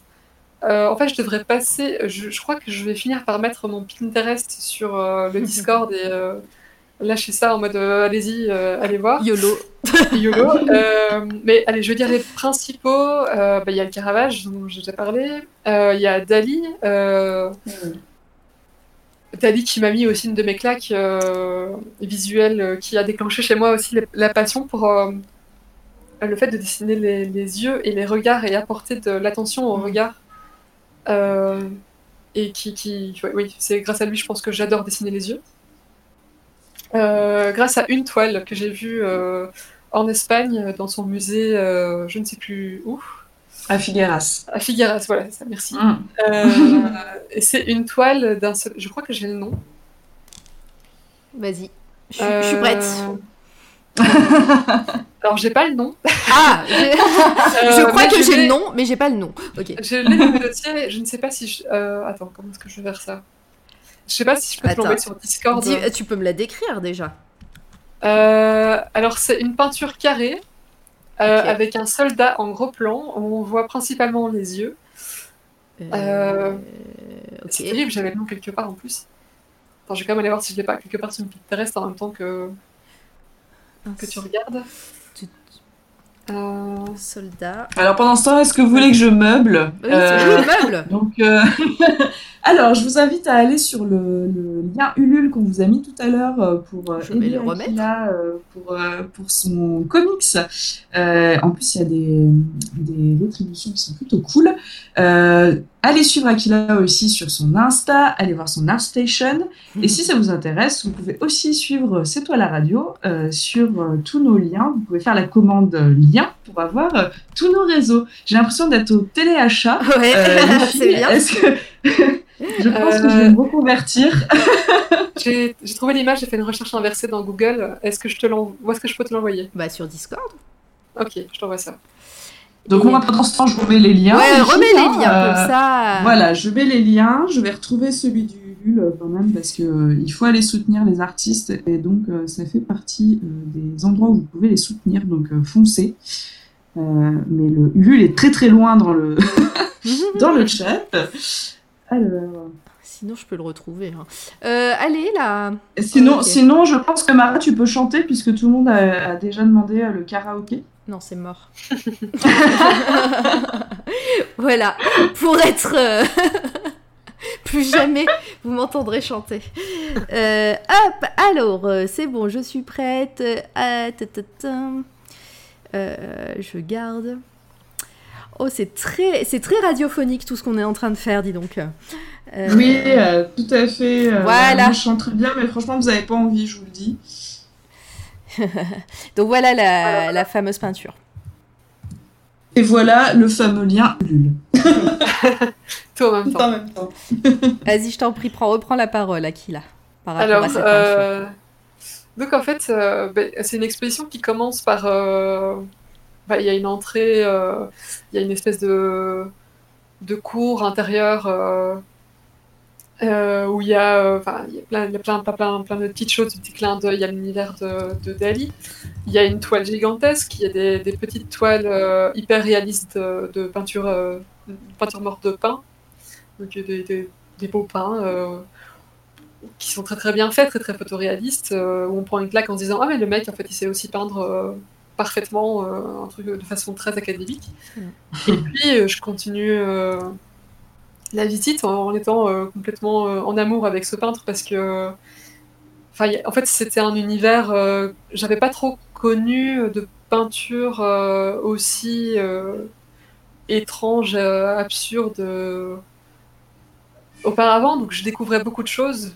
et le traitement en fait de, de, tout ce qu'il fait dans des, des, des, palettes de couleurs et tout ça, ça me parle beaucoup. Et puis il y a cette peinture qui n'est pas si grande, si je me souviens bien, qui est un peu sur un. Il me semble qu'elle était genre sur un pilier ou quoi, un petit peu isolée. Et, et je, je, suis arrivée devant ça et j'ai été choquée par l'intensité du regard en fait du personnage. C'est clair. Euh, L'orientation de la tête un petit peu relevée, euh, son, expr son, expression, le fait qu'il y a un reflet et qu'il n'y ait pas de. Enfin, il n'y a pas de, de pupille, que ce soit, c'est comme s'il était aveugle ou que c'était une sculpture. Et, en fait, il y a une force, il y a une puissance dans les traits, dans, la, géométrie de l'œil et tout ça qui fait que c'est, ça m'a foutu une claque, quoi. Et je suis restée devant cette peinture euh, hébétée, euh, cerveau euh, ne fonctionne plus. Et voilà, c'est, euh, un de mes tableaux déclencheurs de, l'amour de l'anatomie et des visages tout simplement. Et ton univers, ouais, c'est, euh, c'est une porte d'entrée en tout cas. Voilà, tout à fait. C'est déjà, c'est déjà bien, t'as pas fait toute une liste, mais t'as parlé, euh, t'as parlé d'un, d'un super tableau, donc c'est cool. je, peux, je peux balancer des noms aussi, hein, si jamais. Bah, euh... Ouais, je sais pas. Après, moi, je pense que dans tes coups de cœur, il y, y, a quand même un nom qui, qu'on va, ouais. dont on va parler. Et euh, ouais, ouais. au niveau des couleurs, etc., je, je trouve qu'il y a quand même un, un lien, euh, un lien assez de, dominant et c'est cool. Et euh, d'ailleurs, voilà, déjà rien que l'image, là, pareil, hein, le print, je l'achète hein, de celui-là. je vais noter, écoute. Tu notes, tu notes. est-ce qu'il y a d'autres questions? Est-ce que Candy, tu voulais revenir sur un sujet ou parce que là, ça fait déjà bien, bientôt une heure et demie qu'on parle. non, moi, je veux juste. moi, j'y suis aussi allée hein, au musée de Figueras, mm. qui est la maison de Dali, en fait. Oui. Euh, je vous encourage, si vous n'y êtes jamais allé, à y aller. Euh, c'est complètement fou. Il y a des installations. La maison est complètement folle. Euh, les, les, toiles, et effectivement, c'est un peu comme Picasso. moi, j'avais vu le musée Picasso aussi à cette occasion, à l'occasion de ce voyage. Et en fait, vous vous rendez compte que ces gens-là savent très, très, très bien dessiner et qu'après, ils ont trouvé leur ouais. style. Et, et je trouve que c'est hyper important dans la compréhension de l'artiste. Et parfois, c'est notamment pour Picasso, parce que Dali, c'est beaucoup plus figuratif, mais les gens pensent que euh, le cubisme, c'est un truc un peu, euh, un peu surfait, un peu euh, ma petite cousine de 4 ans pourrait le faire. Je vous encourage à aller voir ce genre de musée. je pense que ça, enfin, ça calme direct, hein, même si on n'a pas d'a priori sur, sur la peinture. Mais Figueras, wow, c'est, moi aussi, ça m'a foutu une tarte dans la tronche. Mm. Donc, si vous n'y êtes jamais allé, sur le conseil d'Aquila et le mien, du coup, je vous invite à y aller parce que c'est vraiment, c'est vraiment magnifique. Ouais, c'est vrai, en fait, on ne sait pas parce que, enfin, les artistes sont connus pour des certaines périodes ou certaines, certaines œuvres ouais, en particulier. Mais en fait, si on va voir les dessins de Picasso à 14 ans, bah, c'était du photoréalisme, quoi.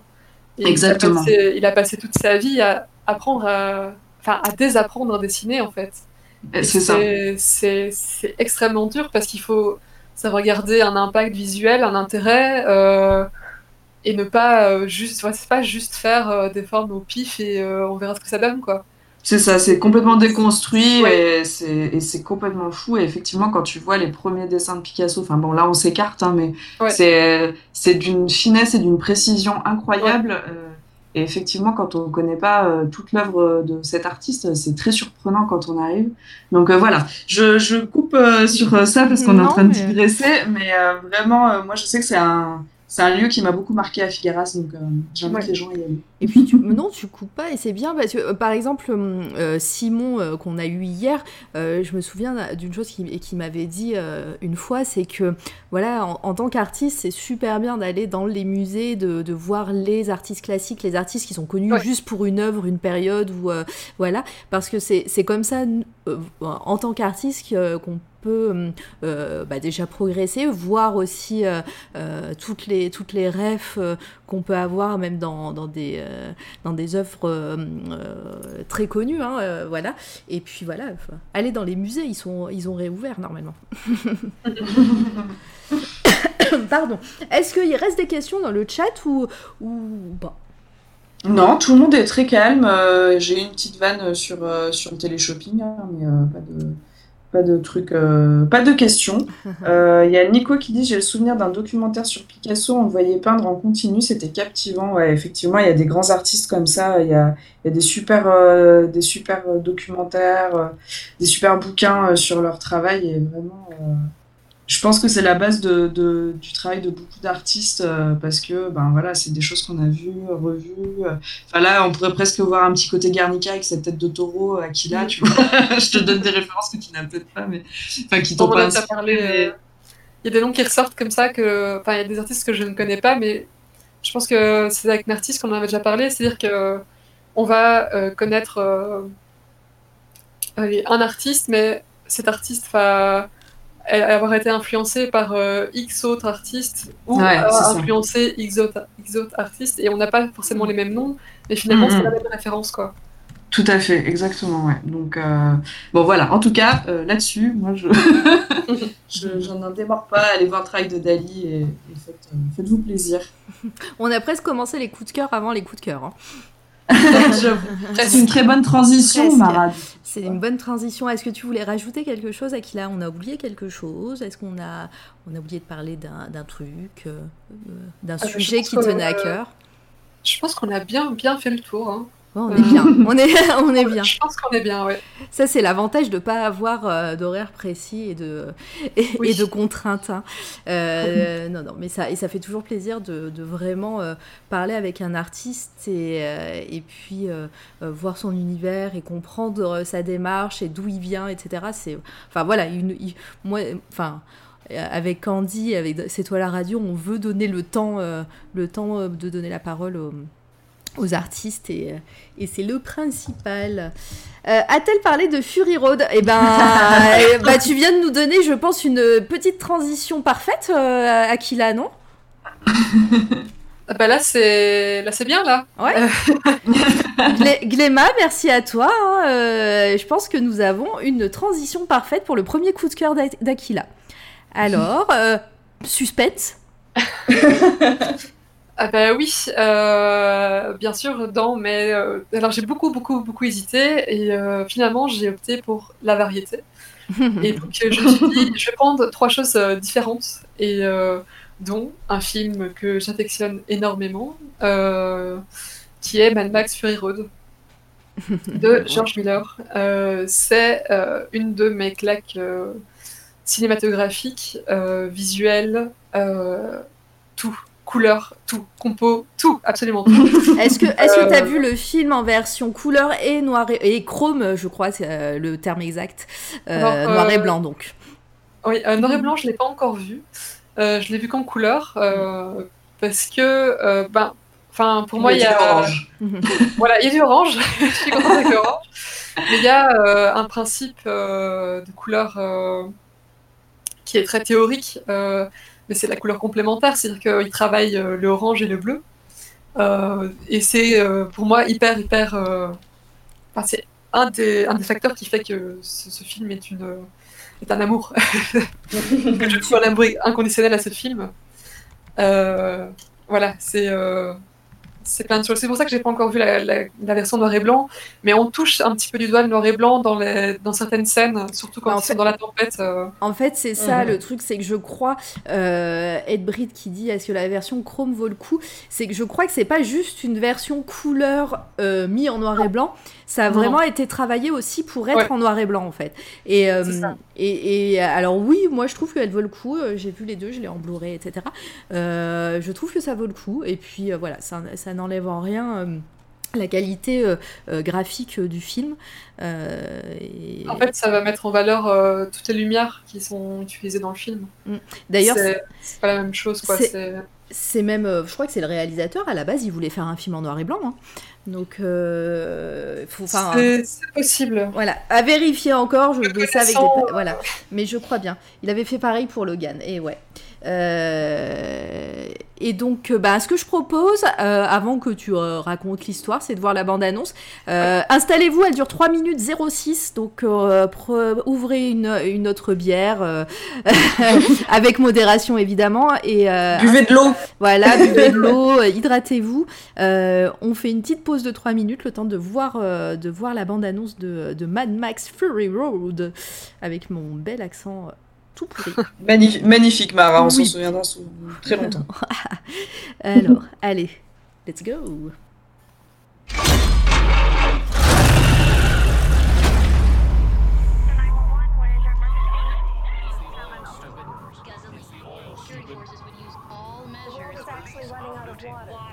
Water wars. Killing for gasoline. Getting close to the magical freakout.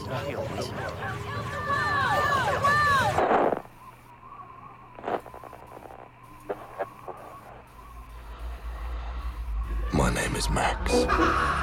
My world is fire and blood.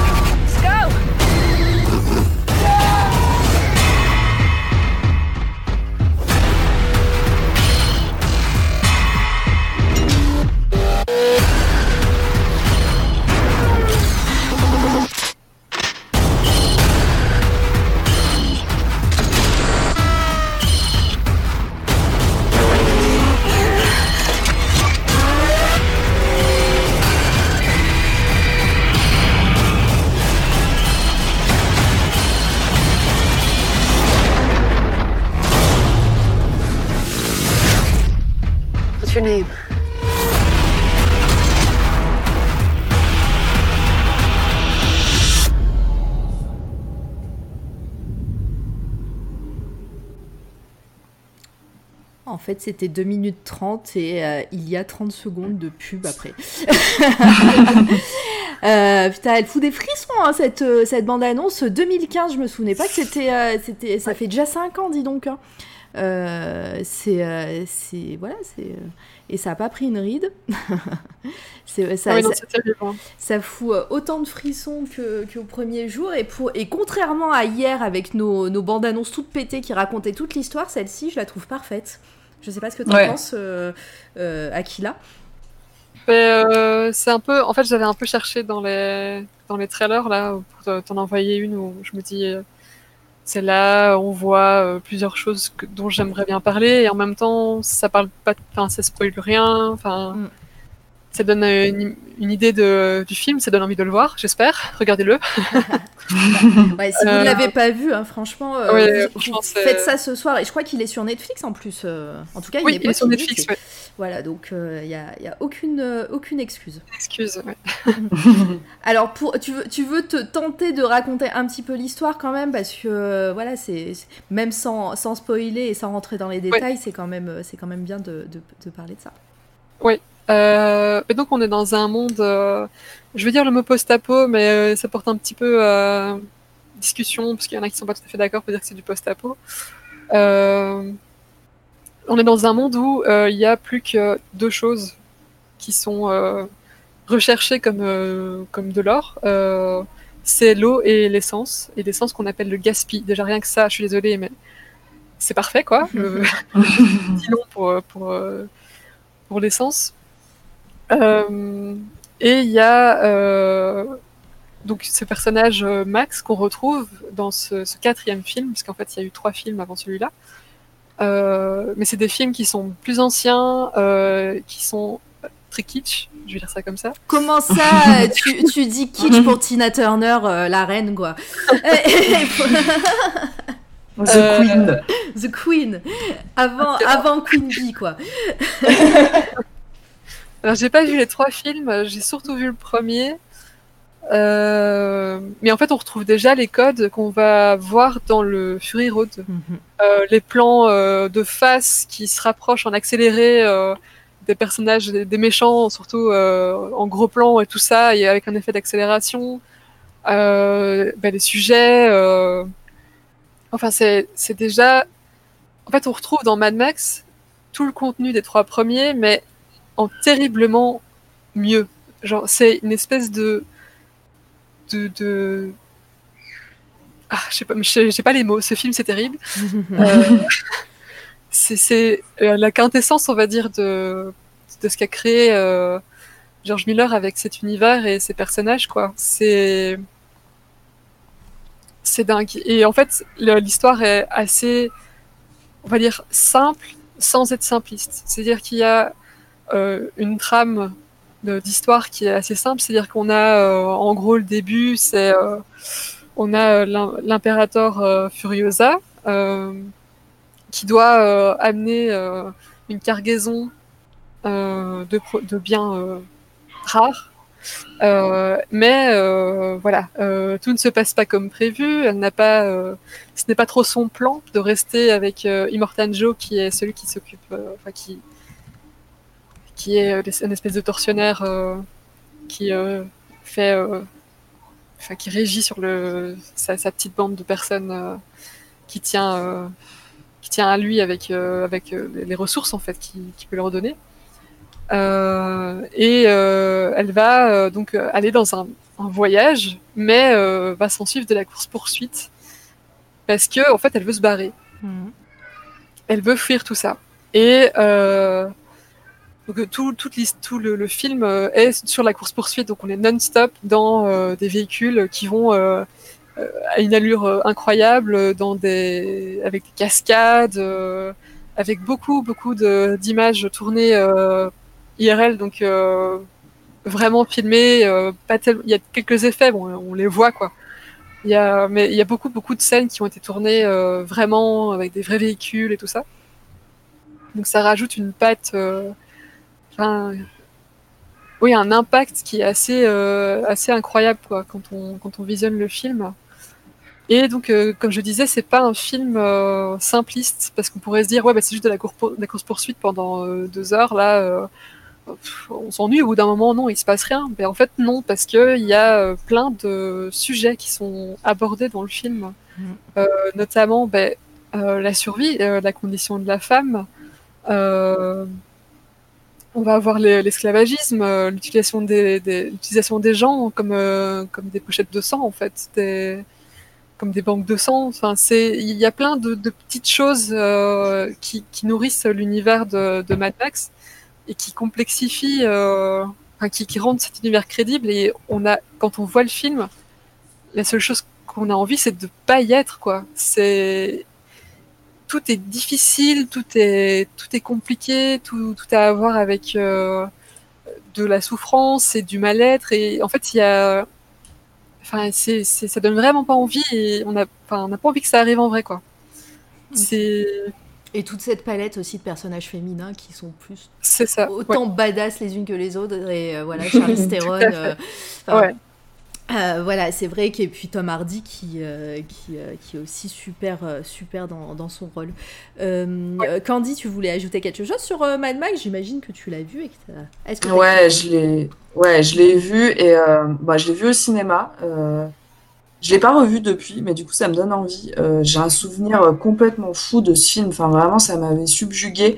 moi, de Charlize Theron, j'en suis amoureuse depuis très longtemps. Je la trouve tellement belle cette actrice. Je trouve qu'elle joue super bien. Enfin, je la trouve très douée. Voilà, c'est ça. C'est-à-dire que c'est le genre de personne très énervante qui réussit tout et qui est bien dans tous les rôles. Enfin voilà, je, la trouve absolument superbe. Ce rôle de Furiosa lui va euh, comme un gant, c'est le cas de le dire.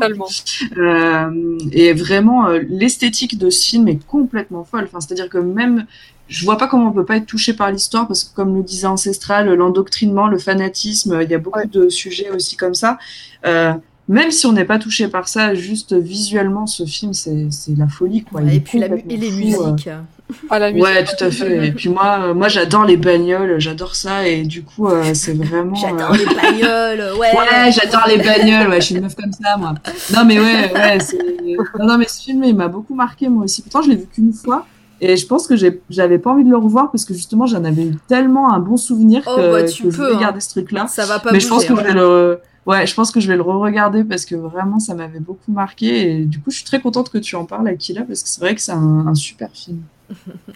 Euh, et juste pour finir sur euh, George, euh, George, Miller, ça me fait rire, je suis sur sa page Wikipédia, ça me fait rire, je voulais partager avec vous. Donc, entre autres, il a fait les Mad Max, évidemment, les quatre, et il a fait Babe 2, le cochon dans la ville. Voilà. Donc, deux salles, deux ambiances. C'est exactement ça. Et Happy Feet aussi. Mais voilà, c'était juste pour partager ça.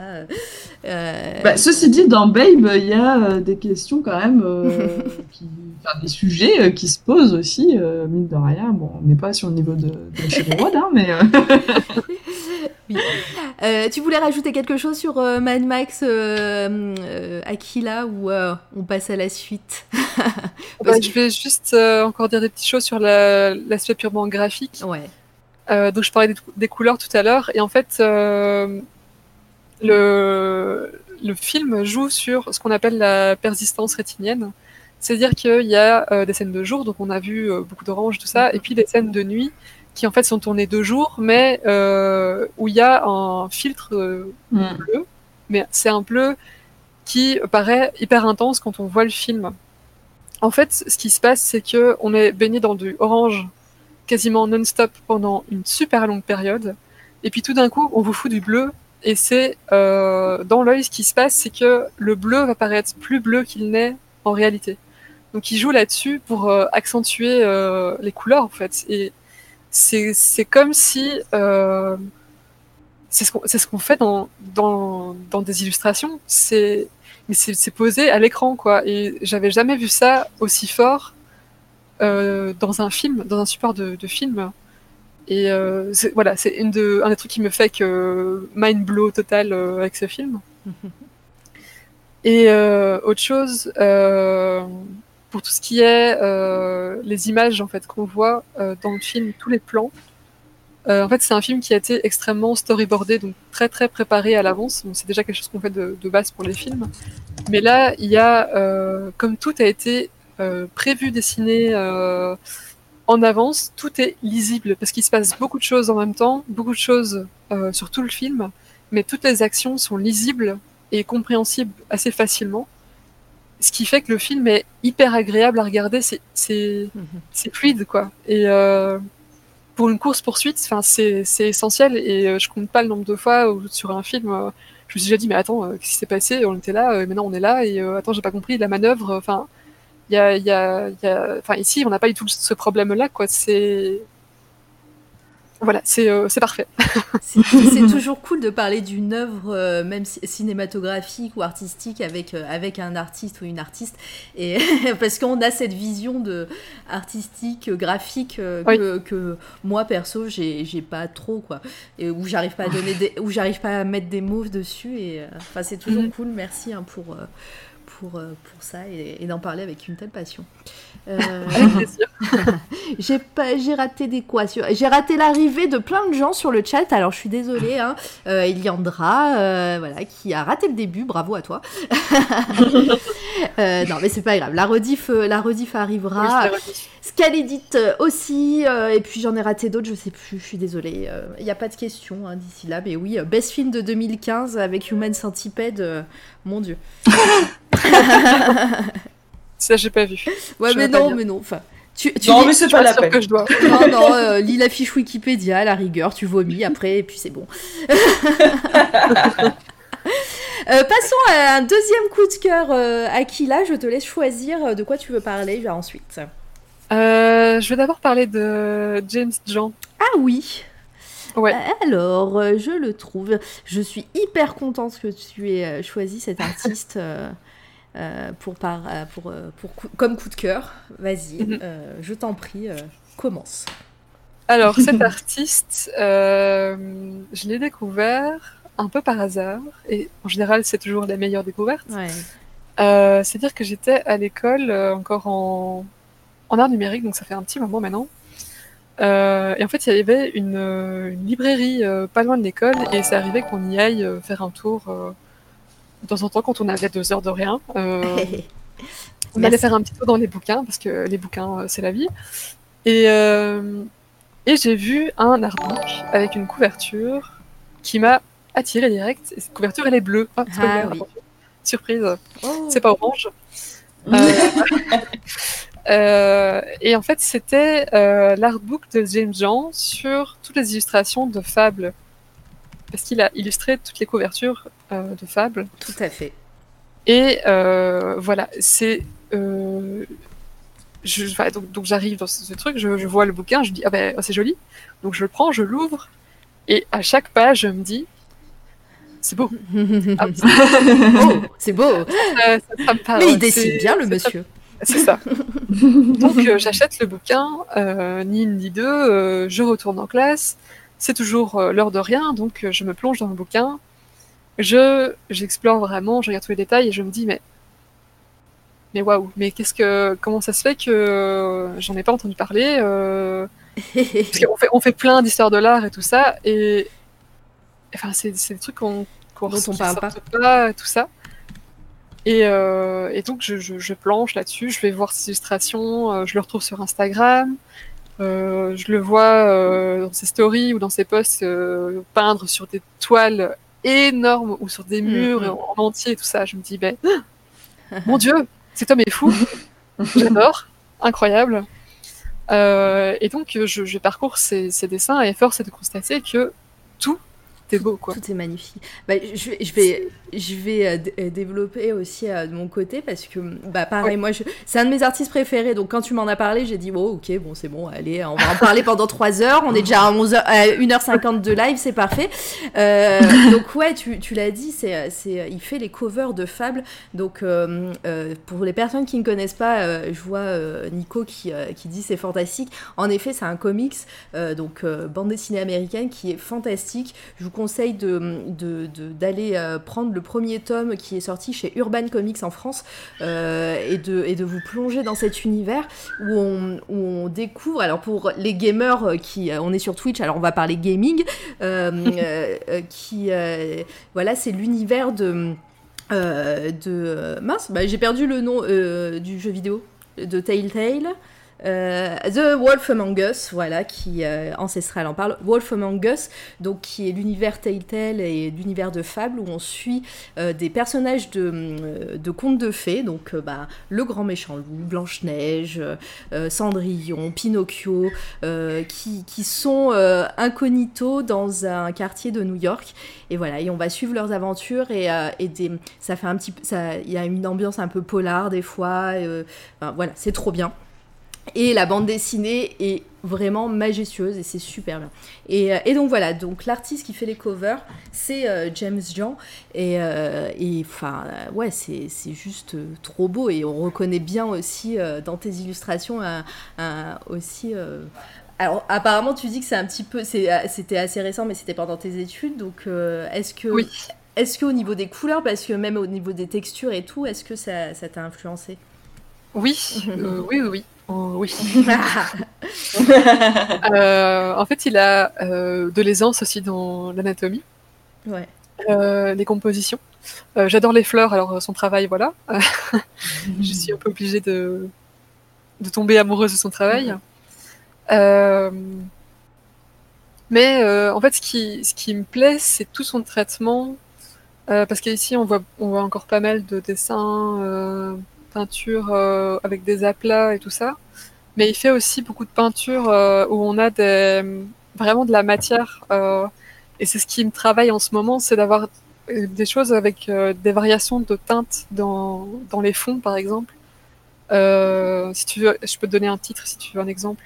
Vas-y, je t'en prie. moi, je suis en train de me promener là dans les ah, bah, dans, Google Images, donc vas-y, vas-y, je t'en prie. Si tu tapes, attends, parce que j'ai mon mon artbook devant moi en même temps. tu peux aller voir Cannibal. Je pense que ça sera déjà un exemple parlant. Comment? Oh, il y a Donen de Cannibal, évidemment. Euh, James Bond, là. Ouais. Celui-là. La première. Ok. Vas-y, je t'en prie. Du coup, tu, bah, laisses, tu laisses regarder les gens, tu dis, euh, voilà, ça va parler de... Euh, en fait, bah, voilà, en fait, il a des, des toiles comme ça qui sont un peu monochrome, mm. mais il y a des légères variations de teintes. Ici, on a, on a quelque chose de relativement gris qui tire un peu sur le bleu-vert, mais euh, il y, a, y a de l'orange, il y, a, euh, y a des verts un peu plus, un peu plus marqués. Bon, ici, dans l'artbook, je, je vous avoue que ça se voit un peu plus fort que sur l'écran. Et enfin, en fait, il y a ces, ces, ces, nuances très légères que, que j'adore, quoi. C'est quelque chose, enfin, je sais pas, c'est voilà. T'en perds les mots. Oui, j'en perds les mots. il y a un autre exemple aussi, euh, ce sera peut-être un peu plus parlant, c'est Hive, H-I-V-E. H-I-V-E. Hop, euh, voilà. Et là, là c'est pas dans l'artbook de, de Fable, là c'est dans son artbook euh, perso de son. C'est dans son artbook Rébu. Ouais. Et ouais, non, mais c'est juste sublime. Enfin, de toute façon, il y, a ce, y a ce côté en plus. Euh, alors, ça va, c'est un mot assez péjoratif, mais dans, dans ma bouche, ça ne l'est pas du tout parce que c'est euh, vraiment. Euh, enfin, j'arrive pas à trouver de mots plus justes, mais c'est assez glauque. Et euh, mais dans, dans, le bon sens du terme, où, euh, où en fait, bah, tu trouves de la beauté dans ce, dans ce, dans ces, dans ce côté un petit peu monstrueux, euh, pareil, hein, dans, le, dans au sens noble du terme. Et, et puis, bah ouais, c'est magnifique. Il a fait aussi euh, des, euh, des, des, affiches de films. Et récemment ouais, il a fait euh, Mother, Mother la, la, forme de l'eau. Et puis ben Blade Runner 2049 merci j'allais dire Mad Max mais non c'est Blade Runner. Enfin voilà il est, il est très très demandé euh, c'est un artiste il a un site internet avec un store hein, si vous voulez vous faire plaisir mais bon. En général ses prints ses prints sont hors de prix et euh, partent au bout de une seconde et demie. Euh, et enfin quand je dis print c'est des sérigraphies hein, souvent. Et mais voilà. Il y a plus grand chose sur son store. Il y a, y a, y a un sketchbook et et, et, et c'est tout. Mais voilà. James Jean tu connaissais toi Candy?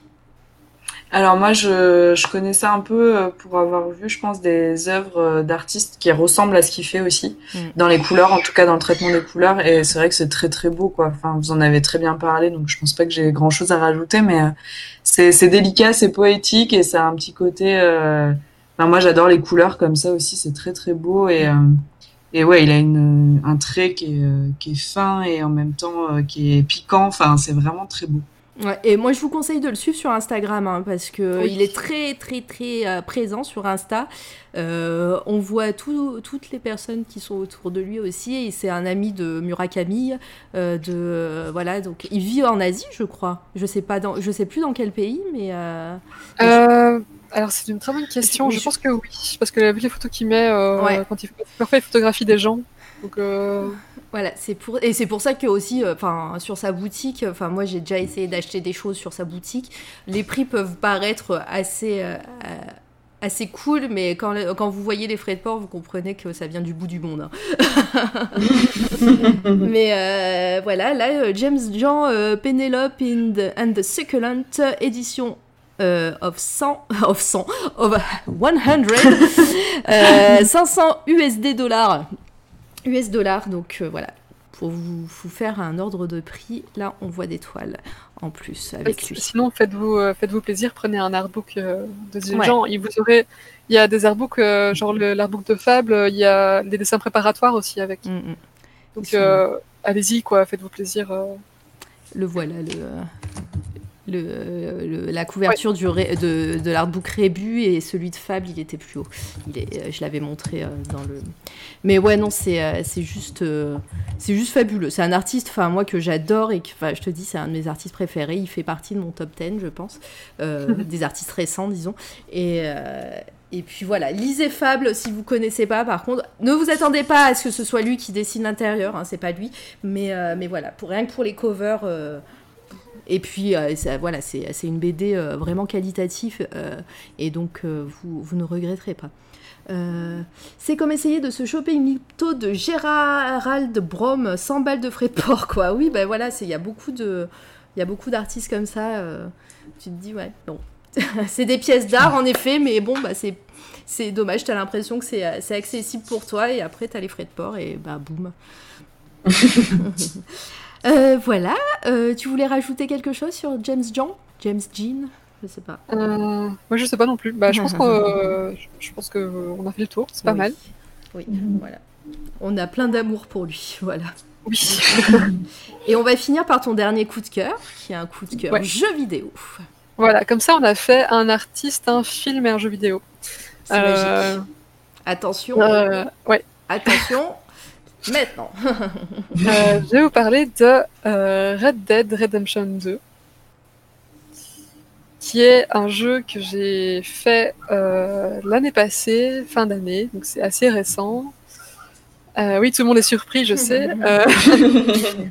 et c'est un jeu coup de cœur. je pense que je n'oublierai jamais ce jeu. C'est-à-dire qu'il m'a tellement retourné que j'ai fini en, pleurs pendant 10 minutes. je jouais l'épilogue en mode ça, n'en finissait pas.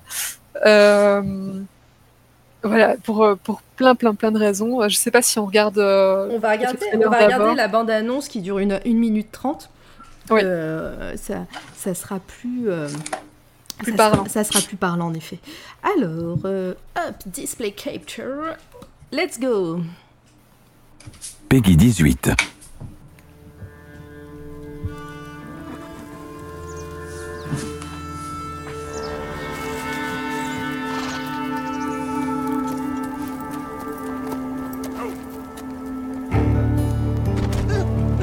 You got some money for me, boy?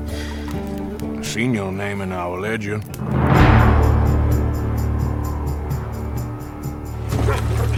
You're a wanted man, Mr. Morgan. Maybe when your mother's finished mourning your father, I'll keep her in black, on your behalf.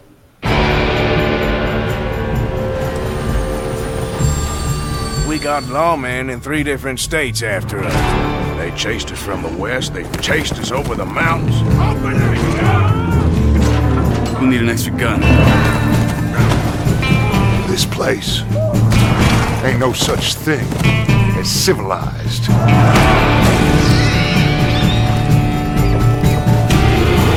You're the only one of these fools that I trust. Where's our money? Do you have my bag? Always, Dutch.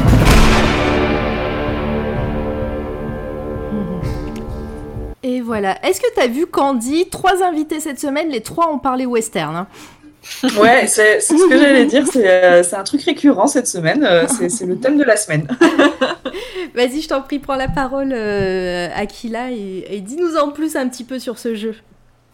Eh ben, c'est un jeu qui a été réalisé par Rockstar Games. c'est, vous connaissez sûrement GTA.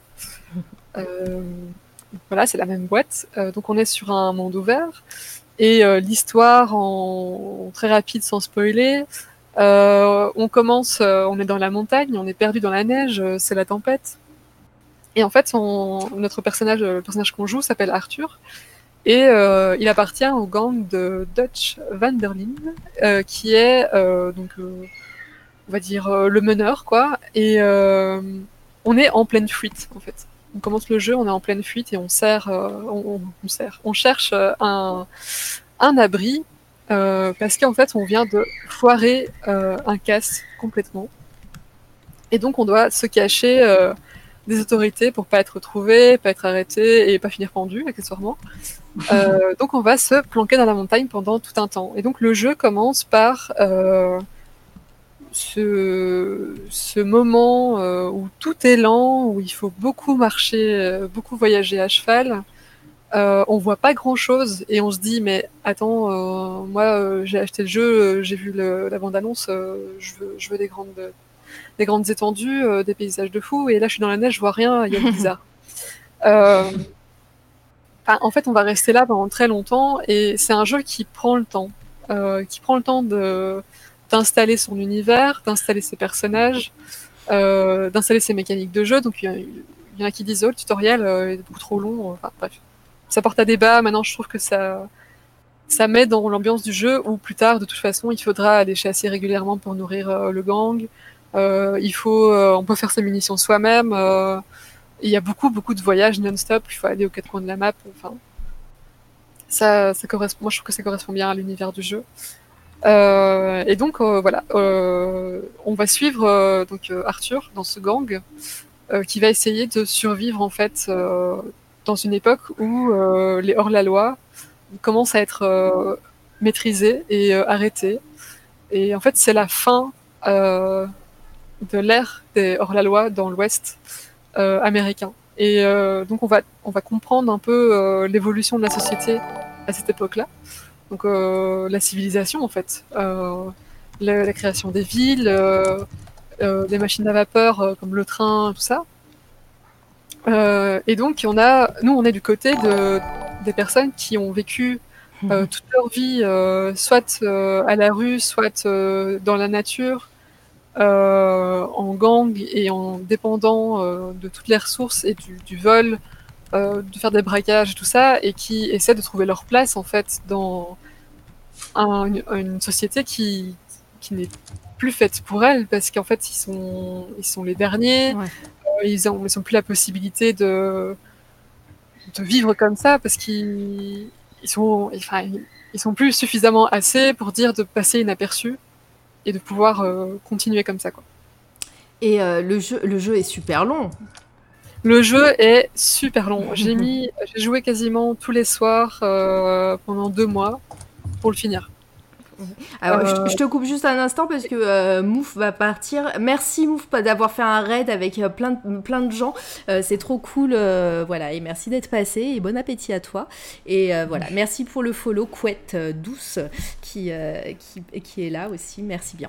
Voilà, donc vas-y, je te laisse continuer. C'était juste pour, pour dire au, au, revoir à Mouf. Bah là, je vais pas aller beaucoup plus loin dans l'histoire, à part que mm. au bout d'un moment on descend de la montagne et on voit les paysages, c'est bon. On a une vraie. En plus, ils ont bien fait ça parce que l'endroit où on descend euh, euh, des monts enneigés, euh, on arrive petit à petit dans, dans la végétation. D'abord dans une partie qui est euh, qui a été calcinée par des incendies, donc euh, c'est encore il y a des pattes des pattes graphiques qui sont assez fortes. Mais on découvre en fait une vue plongeante sur toute la vallée et c'est là qu'on prend la première claque visuelle des décors, quoi. Ouais. Et on se dit, ah, ça y est, c'est pour ça que j'ai acheté le jeu. c'est cool, ça y est, j'ai enfin. C'est vrai que moi, enfin, ce que je voulais, quoi. Moi, je l'ai jamais fait le jeu et c'est un jeu qui, qui m'attire évidemment, même si euh, je sais que si je le commence, j'en ai pour deux, 2000 heures. euh, mais c'est vrai que le peu de streams que j'ai vu, c'était euh, c'était beaucoup de, de, moments un peu contemplatifs, comme tu disais. Et, ouais. et, et ouais, je me suis dit, mais waouh, c'est et puis c'est super beau en effet. Oui. Euh, voilà. Et puis après la partie, la partie, euh, la partie western, euh, est-ce qu'on la retrouve un petit peu? Est-ce que toi tu étais fan du genre western à la base? Parce que j'en connais qui sont pas, qui n'aiment pas trop. Suivez mon regard que vous ne voyez pas. ben en fait, j'avais vu quelques films de western et ouais. j'aime bien le les ambiances oui. western. J'aime bien la peinture, euh, les illustrations de personnages de western. Euh, mais je dois dire que ce jeu euh, a répondu à toutes mes, mes attentes au niveau euh, univers du, du, western. Quoi. Mmh. C'est, il y a les chevaux, j'adore les chevaux. Il y a la nature, j'adore la nature il y a des enfin oui c'était il y a le style les styles vestimentaires euh, chapeau de cowboy tout ça moi j'adore euh, c'est c'est un tout qui, qui... oui, c'est oui, oui, ça m'a parlé et ça me oui, ça, ça a réveillé des choses, on va dire que ça des intérêts encore plus pour l'univers du western, quoi. Ouais, non, mais c'est clair. Et puis, euh, moi, j'avais entendu parler, euh, enfin, je sais que les fans de, euh, du, du, premier Red Dead attendaient ce jeu avec impatience, pardon. et, et j'avais vu des, des, des, vidéos, des, des articles sur, sur Internet qui disaient que que hum, Rockstar avait vraiment mis les petits plats dans les grands pour, pour faire un jeu de qualité et ne serait-ce que pour les gens qui ont bêta testé le, le, jeu, en fait, ils ont, ils ont montré que quasiment tout ce que tu pouvais, tout ce que tu pouvais faire dans, dans, le jeu, tu rentres dans, dans un train, je, je, crois que c'est une des premières scènes, ou peut-être pas, où euh, en fait chaque, euh, chaque euh, tiroir, chaque compartiment, on peut les ouvrir, on peut regarder à l'intérieur et tout, et c'est un travail mais de, de titanesque, quoi, de, de, pouvoir faire ça en tant que, en tant que développeur, et, et voilà, ils ont mis le temps, mais apparemment c'est un, un jeu de grande beauté. Ah bah, ils ont pris euh, environ 10 ans pour le faire. Euh, bon, évidemment, il faut compter le fait que la technologie évolue, donc il y a des choses euh, qu'on refait. Donc il y a probablement eu, je sais pas combien de Red Dead 2 en fait en réalité derrière ce, numéro-là. mais oui, effectivement, les détails en fait dans ce jeu sont incroyables, même que ce soit les décors ou les actions, parce que effectivement, on peut ouvrir tous les tiroirs, mais ils auraient pu, genre, juste on ouvre le tiroir et puis il y a une interface, on, je se comprend un peu comme dans Skyrim. Mhm. Mais non, là, le personnage, il y a une animation quand il prend un objet, quoi. Enfin, les gars sont sont ailleurs quoi. Il y a, euh, il y a des, il y a Ancestral et Bacassa qui disent ils ont rushé pour finir à temps et Rockstar a bien crunch ses équipes pour faire tout ça. Donc on cautionne pas évidemment euh, ce, euh, ce principe-là auprès des auprès des développeurs etc. C'est complètement inadmissible surtout que s'ils ont mis 10 ans pour le faire quelques mois de plus ça, ça, ça faisait rien et mais ouais, c'est euh, Opus qui dit dans ma wishlist depuis longtemps, bah ouais, c'est un peu pareil. Euh, j'attendais qu'il baisse un petit peu. donc euh, ouais, non, c'est, vraiment un, un, jeu qui t'a marqué. Oui, voilà, je peux, je peux commencer peut-être à, à dire pourquoi. Ouais. bon, déjà, c'est un jeu, il est c'est un jeu qu'on peut lancer n'importe quand. Donc même quand on a fini le jeu, on peut très bien le relancer juste pour aller se balader. Parce que rien que se balader, c'est kiffant dans le jeu. Euh, aller faire euh, son petit tour, aller voir, parce qu'en fait il y a plein de petites choses à trouver euh, qui sont cachées un peu partout dans les décors. Euh, par exemple, on peut trouver une météorite euh, qui, a, qui s'est crachée, on peut trouver un squelette de géant en haut d'une montagne. Enfin, il y a plein de choses, plein d'easter eggs. Euh, il y a même une maison euh, où si on va à une certaine heure euh, la nuit, il y a un ovni qui apparaît, enfin avec des lumières vertes partout et tout. Enfin bref, il y a plein, plein, mm, mm. plein, de petites choses à découvrir et en fait ça invite littéralement à, à juste partir avec son cheval et galoper pendant des heures dans, dans, le décor. Quoi. Tu te perds. oui, on se perd et en fait on se laisse perdre finalement pour découvrir des zones qu'on a qu'on ne va pas découvrir si on reste euh, avec la carte sous les yeux. Euh, c'est c'est fou. Alors Cordy, tu, tu dis rien, on t'entend taper sur ton clavier. non, parce que je suis contente de trouver quelqu'un euh, qui, comme moi, en la personne de Volta, n'est pas très fan des westerns. Je, je l'ai dit, hein, on en a parlé toute la semaine, mais c'est vrai que moi, le, le western, c'est pas ma gamme.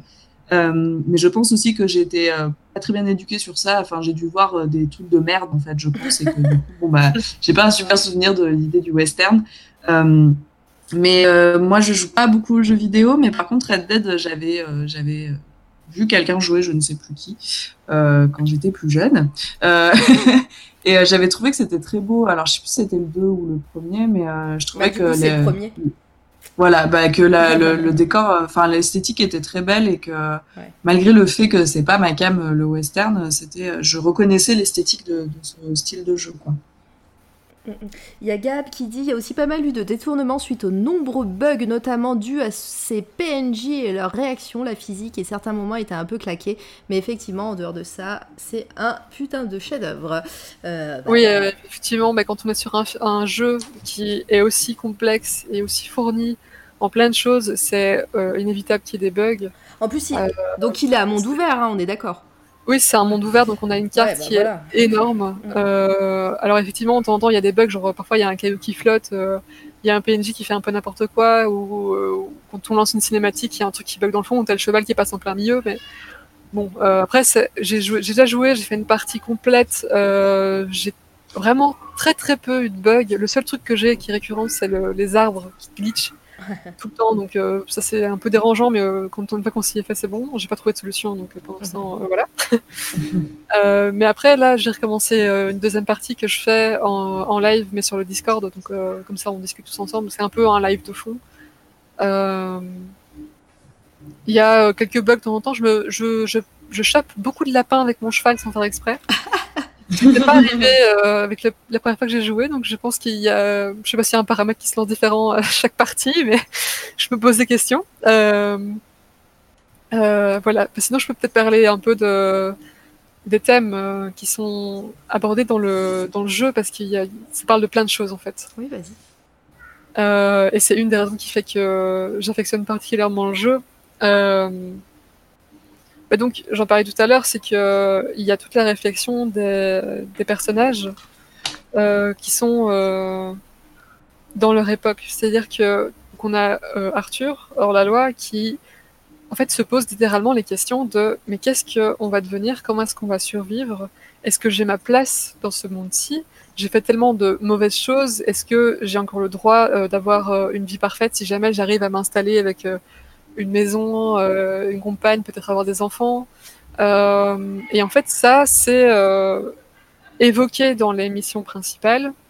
Mais si on parle avec, par exemple, une PNJ du, champ, du, camp, pardon, ça va débloquer des dialogues où ils vont avoir vraiment une conversation sur comment ils vivent les choses euh, sur les, toutes les questions qui se posent, en fait, les questions existentielles, euh, sur les questions de la liberté, euh, de, comment est-ce qu'il pourrait s'adapter, se faire oublier de, toutes les frasques passées. Enfin, il y a vraiment cette introspection du personnage, même, enfin, ça va jusqu'au point où on peut avoir des périodes de réflexion du personnage dans le jeu, c'est-à-dire qu'on on a la possibilité, si on veut, de s'asseoir au bord d'une falaise et le personnage, il va, enfin, il va se mettre dans des positions comme s'il réfléchissait et tout ça. Et ah. c'est Pardon, c'est moi. C'est moi qui ai fait tomber un truc. Excusez-moi, pardon. Euh, en fait, c'est comme si, euh... enfin, ça, ça, rend le personnage réel. C'est-à-dire, c'est comme si nous, euh, on avait besoin de réfléchir et qu'on allait se promener et s'installer euh, sur un banc dans un parc ou quoi pour réfléchir, quoi, dans la nature. Et Enfin, c'est ce genre de petits détails que je, que je trouve fou euh, de penser à mettre dans un jeu, de pouvoir s'asseoir au bord d'une falaise et qu'il se passe rien. C'est c'est comme si le personnage était vraiment en train de réfléchir à toutes ces questions euh, existentielles. Euh, ce qui m'amène euh, à euh, quelque chose dont je n'ai pas encore parlé, qui est euh, la mélancolie, qui est quelque chose qui me parle énormément, que ce soit dans la peinture, euh, dans les œuvres euh, cinéma et ici dans le jeu vidéo, euh, ça se concrétise avec des, petits éléments. C'est-à-dire que par exemple, on va se balader pendant très longtemps avec Arthur dans la nature et d'un coup, il va se mettre à chantonner. Une petite chanson de, du camp qui chantent tous ensemble quand ils sont le soir autour du feu. Et c'est des petits moments comme ça qui sont assez mélancoliques, assez nostalgiques euh, ou alors, euh, va y avoir des scènes où on a été dans des missions très très intenses pendant une longue période de temps, où on a vraiment, on a souffert avec le personnage, ça a été dur à jouer, euh, dur à vivre pour le, enfin, le, personnage travaille vraiment, enfin, traverse vraiment des épreuves. Et puis, on arrive à la fin de la mission, et euh, là, il y a tous les sons ambiants euh, de l'environnement qui se mettent en sourdine, et il y a une musique qui se lance et on, et est occupé de galoper sur le cheval. Et il y a quelque chose de profondément mélancolique avec euh, ce genre de scène dans, dans, ce jeu qui, moi, me touche, euh, me parle et me touche beaucoup. ça, se voit, ça se voit que qui t'a marqué, hein, parce que. Oui. Est-ce que tu as envie de dire jouer là? Est-ce que quand on va arrêter, tu vas, tu vas rallumer la console? Alors, euh, je ne vais pas avoir le temps, je pense, mais c'est un jeu que j'ai envie de relancer Genre, si, quand, à chaque fois que j'ai fini une partie ou quoi, deux semaines plus tard, j'ai envie de le relancer parce que j'ai envie d'aller me balader, quoi. Ouais. J'ai envie de, de retrouver euh, la, la sensation de la sensation de liberté déjà quand on se balade dans la dans la carte, mais toutes les sensations, toutes les, les sons, parce que même la musique de ce jeu aussi est incroyable. Il y a euh, des heures de, de musique euh, euh, qui ont été faites, et déjà la musique du premier est, est ouf. Euh, mais même ici, par exemple, quand on charge une partie, parfois il y a euh, au, au démarrage de, de, de la partie, il y a juste un, un son, c'est des, des cordes qui sont même pas, qui font même pas exactement des notes, mais ça pose une ambiance directement dans dans le jeu, dans on est directement dedans, quoi. Sais- et ça donne aussi ce, ce côté euh, nostalgie euh, mélancolique dont je parlais euh, juste avant. Ouais, mais c'est euh, c'est trop beau. Les gens sur, dans le chat euh, disent que tu le vends bien, en tout cas. Ah ben oui. Euh, coucou euh, qu'on a influencé et voilà donc je t'ai mis, je t'ai mis l'imote pigeon et sur sur le chat. J'ai vu Opus qui disait que pour le jeu il avait envie d'y jouer aussi. Jouez-y. Ouais donc. pas. Tu, tu l'as vraiment très très bien vendu. euh, je pense que pareil, euh, il a dû baisser en plus euh, récemment, donc euh, ben, à faire, euh, à faire euh, sans plus tarder. En plus, voilà, si vous avez 200 heures devant vous. euh. Euh, et je terminerai juste en, euh, avec deux thèmes euh, qui, moi, me, trouvent, me paraissent importants et euh, qui m'ont parlé. C'est-à-dire que le jeu va traiter plusieurs choses différentes, plusieurs thèmes euh, durant euh, tout- toute l'histoire. Mais euh, je voudrais souligner quand même qu'ils ont parlé euh, des droits de la femme, euh, des droits de vote de la femme, en fait. Il y a toute une Mm. mission qui euh, aborde le sujet. Euh, je trouvais ça cool et c'est remis dans le contexte, mais c'est sans exagération, c'est-à-dire que on va pas avoir euh, soudainement euh, notre personnage principal qui va être euh, en mode militant quoi. Il est, il reste. euh, pour lui c'est normal. C'est oui, bah oui ça devrait être comme ça. Parce qu'il a une vision de la femme qui est euh, la femme euh, débrouillarde, qui est tout aussi capable que l'homme et euh, qui n'est pas à traiter différemment, euh, à foutre derrière euh, sa cuisine et puis voilà quoi. Donc euh, il y a le personnage de base. euh, Il n'y a pas de sexisme, alors qu'à l'époque, euh, le sexisme il y est. Ils l'ont bien fait sentir justement avec cette mission où on parle de- des droits de vote de la femme, où on a les réactions typiques de l'époque, avec les commentaires des hommes qui sortent des maisons en disant non, mais retournez chez vous, allez vous occuper des gosses, vous avez de la cuisine à faire, enfin bref, des trucs comme ça quoi. Donc je trouvais que ça, je trouvais bien que ça soit abordé dans, dans un jeu et surtout que ça a été, euh, ben, ça a été le cas à l'époque, donc euh, fallait bien que ça s'y retrouve, comme ils abordent plein de sujets différents euh, qui, qui, qui concernent l'époque. Euh, mais ça a été fait intelligemment, je trouve. Et euh, voilà, je voulais souligner. Euh, et puis. Moi non, voilà, je vais m'arrêter là. C'est très bien. bon, mais tu pouvais continuer si tu voulais. hein. On, on buvait tes paroles. bon voilà, et les lumières, voilà, les lumières dans le jeu sont incroyables. Là, Terminé. Très bien, voilà, au moins là c'est clair, net et précis. Euh, et ben je te remercie Aquila de nous avoir pa- fait parta- parta- d'avoir partagé avec nous euh, tous tes coups de cœur. C'est vraiment, euh, on sent la passion derrière et euh, vraiment le, le fait que tu aies choisi des coups de cœur euh, euh, bah, qui te tiennent à cœur justement et, euh, et euh, ça fait plaisir à t'entendre. Euh, on va, ça va être le mot de la fin euh, pour nous. Euh, ça fait bientôt deux heures et demie qu'on parle. Je crois que tu viens de battre un record, Aquila. on pas se parler. et, mais bon, c'est passé vite, et puis quand on s'amuse et quand, et quand c'est cool, euh, franchement, on voit pas le temps passer. Oh, Po- Paula, Lin, Paula Lin qui nous suit, merci à toi, euh, Po- je vais t'appeler Paula, de, de nous suivre. Tu arrives à la fin, hein, désolé. Euh, merci en tout cas à tout le monde, que ce soit dans le chat, euh, pour les raids Volta, pour le raid Mouf, euh, pour euh, abonnements euh, Volta aussi, euh, encore, je crois qu'il avait fait. Euh, J'ai vu passer encore abonnement. Alors attends. Euh, Scaledit euh, qui nous a qui s'est abonné voilà donc et tous les nouveaux follow c'est trop cool. Euh, merci à vous merci de nous soutenir hein. je, ré- je répète pour ceux qui nous connaissent pas et ceux qui viennent d'arriver qui sont arrivés avec les raids et tout voilà on est euh, une asso et on essaye de parler d'art de culture. On invite des artistes pour pour parler un petit peu de leur travail. Et puis bah ça fait plaisir de, de rencontrer des gens qui n'ont pas forcément la parole à chaque fois de souvent quoi. Donc et, voilà, on parle pendant deux heures, une heure et demie, trois heures. On a fait, on a déjà fait, je crois qu'on a déjà fait trois heures et demie. voilà. Euh, pour, pour des podcasts. Donc, euh, euh, si vous souhaitez nous soutenir et, et, nous suivre, et eh ben, tous les liens sont, sont soit en commande, point d'exclamation, lien, soit sous, en bio sous, sous l'écran. voilà. donc, encore une fois, hein, on est associatif associé. j'arrive plus à le dire, hein, c'est pas grave. et, et, puis bah voilà, on fait ça sur notre temps libre et puis bah on kiffe. Euh, merci encore Aquila, merci Candy. Euh, ben, merci à toi Mara et euh, merci beaucoup Aquila, c'est un vrai plaisir de, de, découvrir tes œuvres et de parler de tes coups de cœur parce que on a découvert des jolies choses et tu m'as presque convaincu de jouer à Red Dead, c'est dire. Faut que tu t'achètes une console. ouais, il va falloir que je m'y mette à la console. Je crois qu'à chaque, à chaque live, on parle de jeux vidéo et vous me faites envie quand même, j'avoue. je vais peut-être sortir le nez de mes bouquins et, peut-être me mettre aux jeux vidéo. Euh, de toute façon, Aquila, on te retrouve, euh, on te retrouve sur ton stream à toi. Donc j'avais mis les liens hein, dans le chat euh, sur les streams de Volta vu que tu es modo.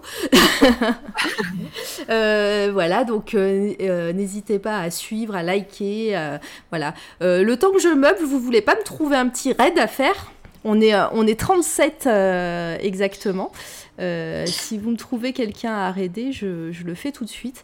Et euh, voilà, Gab qui a testé toutes les commandes sur le chat. Merci à toi d'avoir tout mis. Euh, déjà, elle va commencer Animal Crossing. Oh, merci Galak pour ton abonnement Twitch Prime, trop cool. Merci vraiment pour le soutien. Hein. Euh, voilà, hein, tout, l'argent des dons, des abonnements, euh, des, des, des, beats, cheers, tout ça, des pubs vont servir pour, pour le bien de l'association et pour améliorer nos streams, nos voilà, nos upgrader un petit peu tout notre matériel parce qu'on est tous un peu aux quatre coins de la France. Donc voilà, on, apprend tout doucement à utiliser Twitch et, et, à faire des trucs cool. Alors, qui est-ce qu'on raid? Personne m'a aidé. Faut mais je crois qu'il y a Monsieur Box qui vient de se mettre en live, mais je ne ah suis pas sûre. Eh ben, et, peut-être que peut-être qu'Akila, sinon tu as tu as quelqu'un que tu as envie qu'on raid? Ah bah, je suis en train de regarder. Mhm. euh... Ah, monsieur Ce sera peut-être pas. Je sais pas trop là. Tu sais pas. Bon, bah, on va, prendre, on va prendre Monsieur Box. Oui, parce que c'est en fait, c'est beaucoup d'anglophones, du coup, euh, c'est peut-être pas le plus pratique. euh, de Vimourier, je pense qu'il a pas besoin. De nos, de nos 30 personnes, peut-être Monsieur Box, comme ça, David Mourier, je pense qu'il a plein de monde hein, chez lui, donc euh, peut-être une autre fois. Et, euh, mais Monsieur Box, je pense que voilà, j'en ai parlé dans mes coups de cœur euh, BD dans le podcast. c'est Mister, c'est Mister Box ou Mister Boîte ou Monsieur sur. Monsieur, je sais plus. Monsieur Box, Monsieur Boîte peut-être. Je, je pense que sur, sur Insta c'est Monsieur Boîte. Ouais, mais sur Twitch. Euh, je crois que c'est Monsieur Box. Ouais, je crois. Ah, je le trouve pas. Pourquoi je. Alors attends, je vais aller voir parce que je, je, dois mal orthographier. Euh, il doit manquer un, un, tiré du 8 ou du un slash ou. Euh, euh... Bah, je le vois pas moi dans mes lives. Alors, bah, je sais pas, moi je l'ai vu partir ah, en live. c'est bon, Monsieur Box. Euh, ouais, si, c'est bon, je le vois. hop. Alors, vous dites bonjour à Monsieur Box, vous, euh, euh, vous faites coucou. Ah, mais c'est que c'est pas. Est-ce que c'est lui là? Yes.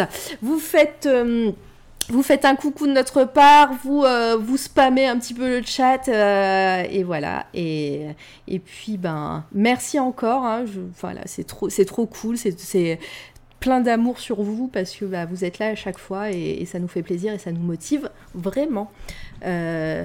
Merci, à bientôt, je lance.